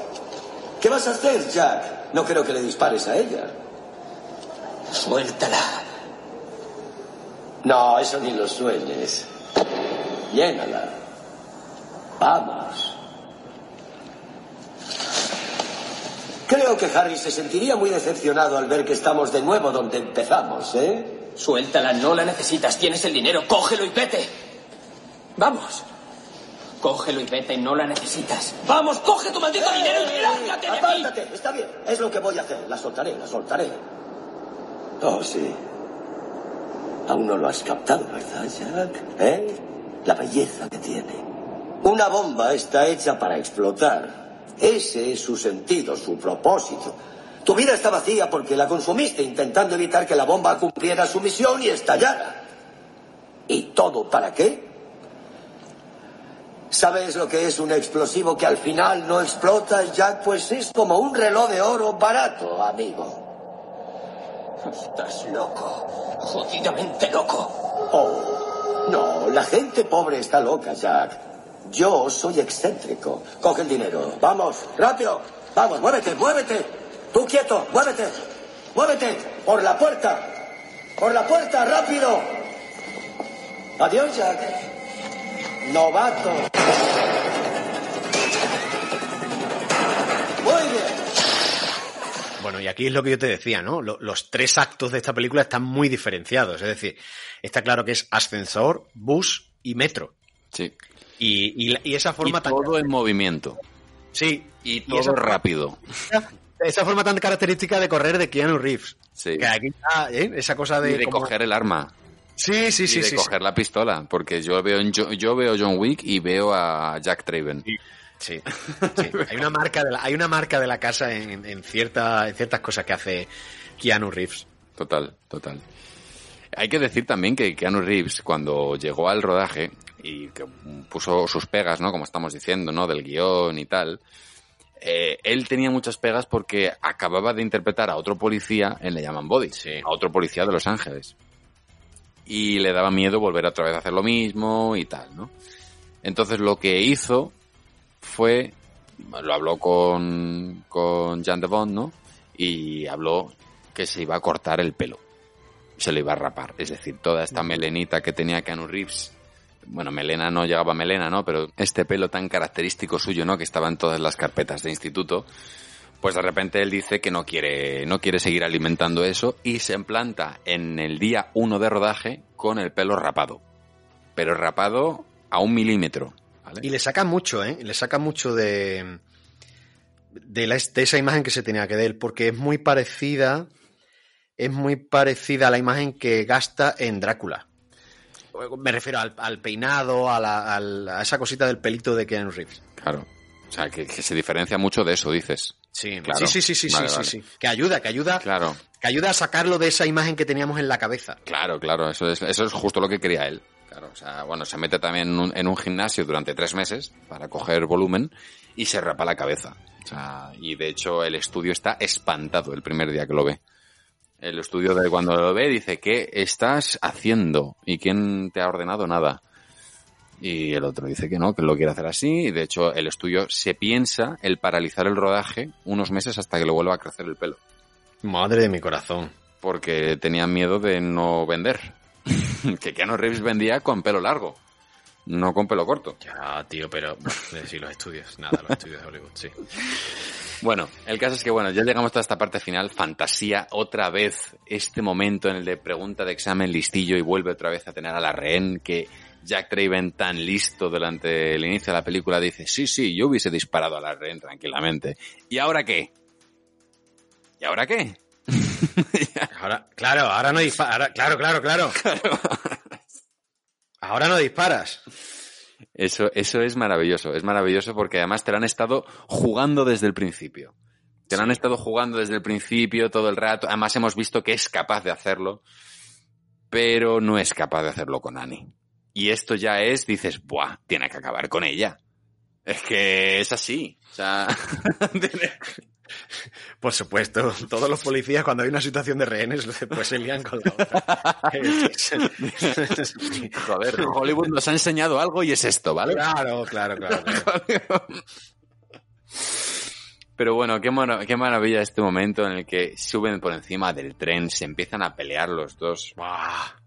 Eh, Keanu Reeves le coge del cuello al otro, le empuje hacia arriba al otro diciéndole yo soy más listo que tú, le arranca la cabeza y yo soy más alto.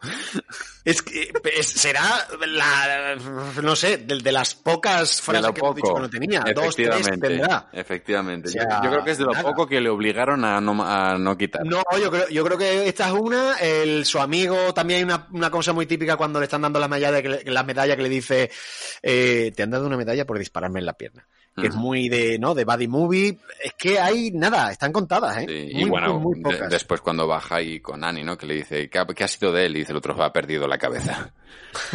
sí, es verdad. Es verdad, es verdad. Pero, Pero, bueno, sí. vuelve, la, la, película vuelve a ser otra vez lo que es. Eh, no te deja respirar. Es decir, Sí, te ha dado un sí, segundo de respiro, vamos a salir del tren. No, el, el, perdón, del metro. No, el metro no se para, ella no puede quitarse las esposas. Es como, eh, perdona, ¿algo más? Pero es que ¿Algo cuando más? estás en este punto, cuando estás en este punto, te pasa lo que a Annie. O sea, como espectador, te pasa lo que a Annie, que dices, no puedo más. No puedo más. O sea, te, por eso decía que esta peli está medida con, con mano de cirujano. Sí. O sea, con pulso de cirujano, en serio. O sea, es como que saben perfectamente que en este, en este minuto concreto tu cabeza no da más. Y es justo ahí cuando Annie se derrumba. Es perfecto. Se rinde, justo cuando se rinde. Es sí. cuando Annie dice, no puedo más, da igual, mira, me, nos estrellamos, ya está. Pero además que tú te, es lo que tú dices, tú te rindes con ella. Es como, ya no me podéis, no, es como, no me podéis dar mucho más de esto. Claro. No me podéis dar mucho más de esto porque es que ya no lo soporto. Ya, ya, ya. Que es lo que pecan otras muchas producciones. Sí, claro. Sí. Es lo que pecan muchas otras sí. producciones. Yo por eso he hecho en falta muchas películas, o sea, esa estructura de estas pelis de acción eh, o noventeras, ¿no? De eh, secuencias, o sea, de, de, de, mm, set pieces de 3, 4, ¿vale? Un número de 4, 3, 4 set pieces de acción, ¿vale? Más, mm, no por más es mejor, ¿vale? O sea, yo no, empiezo a veces, a mí, a mí me pasa muchas veces con estas pelis de Fast and Furious, con estas pelis, incluso de John Wick, que llega un momento que no diferencie una secuencia de otra. Llega sí. un momento que digo, Dios, es que me ha parecido, me han parecido todas, y, y, y, estoy sonando a lo mejor de, adoro el cine de acción y vosotros lo sabéis más que nadie. Pero necesito que se diferencien más para poder recordarlas dentro de 10 años. Porque yo ahora mismo no recuerdo, no, no sé separarte muchas secuencias de John Wick 2 a de John Wick 3. Hay momentos que me parecen todas un poco iguales. Entonces, a mí me, me sirve mucho esto de separarlo, ¿vale? Pues tienes la escena del autobús dando el salto, sí. la escena del, del, del, ascensor, la escena del, met, del metro descarrilando y poco más. El resto es acción verbalizada, acción de la urgencia que te mete la trama, que revienta la explosión, que no, que sí, ya está, o sea, no tiene mucho más. Y eso ya es mucho. es mucho. Sí, sí, sí, sí, no, pero tienes razón, ¿eh? eh mm, sí. Yo creo que, que, efectivamente esta película está muy medida porque te sitúa muy bien en cada momento donde está. La tensión no para, los cortes para respirar, estos, estos momentos de, de pequeño sosiego están metidos donde tiene que meter. El tempo final está donde tiene que estar el agotamiento ya del personaje que lleva contigo es como ya ya me tenéis que dar me tenéis que dar lo que sea que se mueran que se maten que se solucione que se salven lo que sea pero tiene que Tiene acabar que aquí. terminar ya, sí. Y, y eso hace que la película, quiero decir, la película dura dos horas, ¿eh? no, no nos vayan a engañar, no es una película de 90 minutos o una cosa así, son dos horas. Pero, hace se- que pero se te pase pase- como cinco Exacto. minutos. o sea, Exacto. Pasan tantas cosas, están pasando tantas Exacto. cosas que también invita a que tu cabeza mm, llega un momento que sature. Y ya llega un momento que dices, bueno, pues ya está, lo dejamos aquí. Lo dejamos aquí y está medido perfecto. Y es fantástico ese momento, el de derrumbe del personaje de Annie. Y ese momento de Jack de decir, me quedo. En plan, héroe de acción, ¿no? Y hacer, hacerlo descarrilar y qué maravilla que, el- que ese, ese metro saliendo por Los Ángeles, Por lo del teatro chino, el eso teatro es chino, tan 90. tan LA, Ay, la madre que me parió. Sí, sí, sí, sí, Tan sí, LA sí, sí, pero todo. qué gozada, ¿eh? Y estos dos acabando a carameladitos, los dos, ¿no?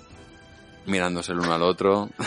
qué fuerte. Qué gozada. Es que es muy fuerte eso, tío. Lo de la... En un momento, eh, como he aprendido que no... Que Sí, lo no que le- puedo lo que le tener dice ella, en ¿no? claro, en momentos de tensión, de una serie. La- las relaciones basadas en momentos de tensión no suelen acabar bien. No, suelen acabar bien. me meaba, tío. Qué me meaba. Es una gozada. Esta película es una gozada. Es divertida, es frenética, tiene un montón de acción, están los personajes fantásticos, los actores, o sea, los, quiero decir que los personajes están escritos de una manera fabulosa y los actores están fantásticos en lo que tienen que hacer. Es muchísimo lo que tienen que hacer y lo dan todo y además están carismáticos a rabiar. O sea, tú acabas de esta peli y eres fan de todos ellos. eres fan de todos ellos. Absolutamente. Speed es esa película que te lleva de la mano, te sube en un vagón de la montaña rusa más peligrosa del parque de atracciones más grande del mundo, llamado Hollywood, y no te suelta. Te aprieta la mano cuando te asustas, te permite gritar para que sueltes adrenalina y te abraza justo en el momento en el que tu cuerpo necesita soltar toda esa tensión acumulada. Bueno, y una vez más hemos cortado una película en trocitos muy pequeños y la hemos servido en bandeja de plata. Solo esperamos de todo corazón que la hayáis disfrutado tanto como nosotros. Y recordad, las relaciones basadas en podcasts muy intensos llegan muy lejos.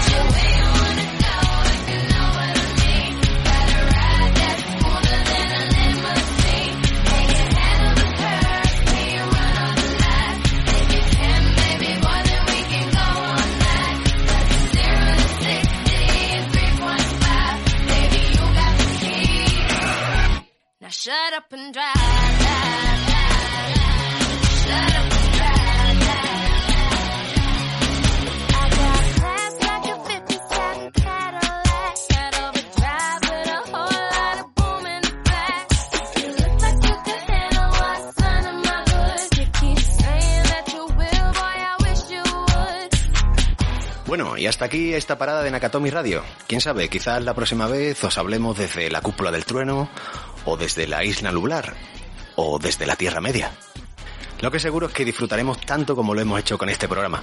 Y ya sabéis, podéis seguirnos en redes sociales, en Twitter, arroba nakatomir, y nuestro correo electrónico, nakatomiradio arroba gmail.com. Ahí podéis darnos vuestras recomendaciones, decirnos qué paradas son obligadas a hacer y dónde nunca debemos parar. Lo que seguro es que nos vemos en el próximo Nakatomi Radio.